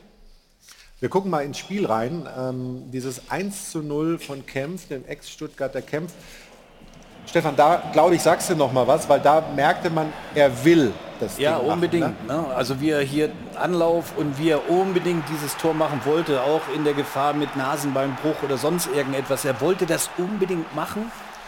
Ähm, das sieht man gleich noch mal in der Zeitlupe sehr gut. Und ja, sie leben das gerade, was der Paul vorgibt. Paul hat ja auch gesagt, die letzten drei müssen wir gewinnen. Wenn wir das machen, ist die Wahrscheinlichkeit äh, ein bisschen höher, dass wir nicht absteigen. Aber das, ja, das ist so ein, das ist eigentlich ein geiles Tor. Was soll ich dazu sagen? Du hast doch eine Menge dazu gesagt. Finde ich gut. Und beim VfB, wo man das Gefühl hatte, ja, das geht in die richtige Richtung unter Sebastian Hoeneß, ein schwerer Dämpfer jetzt. Ja, na klar, gerade gegen einen direkten Konkurrenten, den wieder zurückgeholt zu haben, den hätten sie jetzt wirklich äh, runterschubsen können von der Klippe, aber jetzt ist Hertha wieder da. Ich fand auch ein bisschen die Argumentation von der Frische her schwierig, nur weil sie in der Woche ein Pokalspiel hatten. Ich meine, sonst hatten die relativ wenig englische Wochen, Stuttgart. Und äh, im Abschießkampf von Frische dann zu sprechen, äh, weiß ich nicht, äh, gefährlich. Und ja, sind mittendrin. Ja, also es wird sehr, sehr spannend bleiben da unten. Ich habe so das Gefühl, dass sich das die ganze Zeit hin und her bewegt. Also wir haben hier schon den einen beerdigt, den anderen beerdigt und dann da wieder Hoffnung gemacht und so weiter. Gucken wir nochmal gemeinsam auf die Restprogramme ähm, der Mannschaften da ganz hinten drin. Zunächst die Hertha, das ist ja gerade schon angesprochen worden, Oliver hat es gesagt. Ähm, er hält es durchaus für möglich, dass da eine Menge passiert. Und was halt immer wichtig ist, wenn du noch direkte Kontrahenten äh, hast. Du hattest jetzt Stuttgart, du hast Bochum dann noch, Stefan. Also am allerbesten ist, wenn du es selber in der Hand hast. Das ist das Allerbeste und das hat Hertha halt nicht. Ähm, in Köln, in Wolfsburg. Ich, in Wolfsburg. fehlt mir eine Fantasie einfach, da zu sagen, dass sie es irgendwie noch packen. Aber ich will sie nicht abschreiben. Ne? Also wenn Wolfsburg noch äh, rankommen will und sie haben, sind ja nur ganz knapp an den internationalen Plätzen dran, dann ist wahrscheinlich das letzte Spiel für Hertha am schwierig, letzten Spieltag. Ja, ja, genau. Das ist dann sehr, sehr schwierig. Und wir gucken auch noch beim VfB aufs Restprogramm. Haben wir auch noch vorbereitet. Auch das ähm, sehen wir hier. Leverkusen, Mainz und dann das letzte Spiel Hoffenheim gegen den Ex-Trainer, gegen Rino Materazzo, der sicherlich vielleicht ein bisschen Freude hätte, den VfB in die zweite Liga zu schießen, wobei er nicht, nicht äh, so ganz äh, sozusagen im, im Schlechten gegangen ist, aber trotzdem wird das nochmal richtig, richtig knifflig, oder? Schwieriges Spiel. Oder schwierige Spiele, klar. Wobei Leverkusen hat jetzt äh, Europapokal, darf man nicht vergessen, die Wochen dazwischen. Das ist sicherlich für Stuttgart kein Nachteil nächsten Sonntag, aber es ist nicht einfach, was da steht. Und Bochum, Bochum ist schon abgestiegen, oder? Bo Bochum? Hä? Nö. Zeigst du auch noch Bochum Restprogramm? Ja, können wir gerne machen. Ja. ja wenn du es noch mal sehen willst. Ja. Wenn man so eine Frage. guck mal, da ist es schon. Jetzt darfst du aber auch was zu sagen. Oh, das ist heiß. Ja. Ja, jetzt, jetzt. Du bist überrascht, ne, was wir alles vorbereitet haben. Haben wir doch schon gesehen, haben wir schon gesehen bei Hertha. Eigentor nennt man sowas, oder? Nee.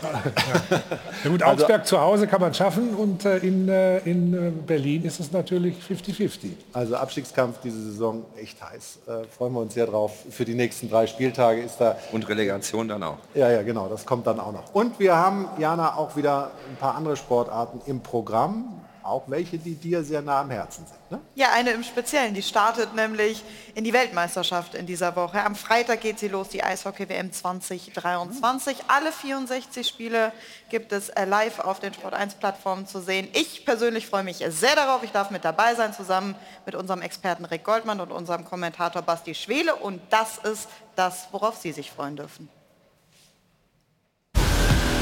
Endlich wieder Eishockey-WM.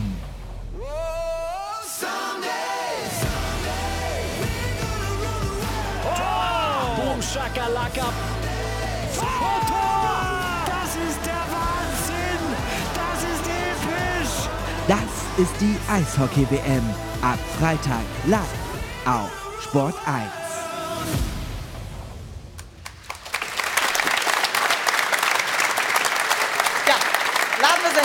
Zu ein, damit dabei zu sein. Ich freue mich wirklich sehr. Jetzt noch abschließend einmal, wie immer, der Dank ans Publikum für unsere Spenden. Und zwar an Sabine und Jürgen, an die Feuerwehr Miedelsbach, an den Real Madrid Fan Fanclub à la Madrid. Ich weiß nicht, hast du die mitgebracht? Ich glaube schon, oder? Die haben Hab ich nichts mit zu tun. Die haben genug. Die haben genug. Die senden nochmal herzliche Grüße an die Westkurve Betzenberg. Auch eine interessante Fanfreundschaft. Hausmeisterservice Emmert und RE23 Bau GmbH und damit einem netten Gruß an den Fußballchat. Vielen Dank für 200 Euro. Ja, sehr schön. Vielen Dank für die Spenden. Und vielen Dank für eine lebhafte Runde heute. Wir freuen uns schon auf die nächsten Spieltage. Nächsten Sonntag, wie gesagt, nach dem ja, ersten Endspiel um den vierten Platz, Freiburg Union, ist Jochen Seyer hier bei uns zu Gast. Wir freuen uns sehr. Wenn Sie übrigens die Sendung heute vielleicht nicht in Gänze gesehen haben, jetzt erst einschalten. Die Sport 1 TV App ist da zu empfehlen. Da können Sie sich das alles nochmal anschauen. Dankeschön für den Besuch. Jetzt gibt es endlich Alkohol, sagst du, oder was? Jetzt. Oder spielst du auf... Jetzt auf kommt, jetzt kommt der Hermann. ja, genau. Vielen Dank allen zusammen. Schönen Sonntag noch. Und wir sehen uns hoffentlich am kommenden Sonntag wieder genau hier im Airport Hilton beim Stahlberg Doppelpass. Danke für heute und bis ganz bald. Tschüss und auf Wiedersehen. Merci.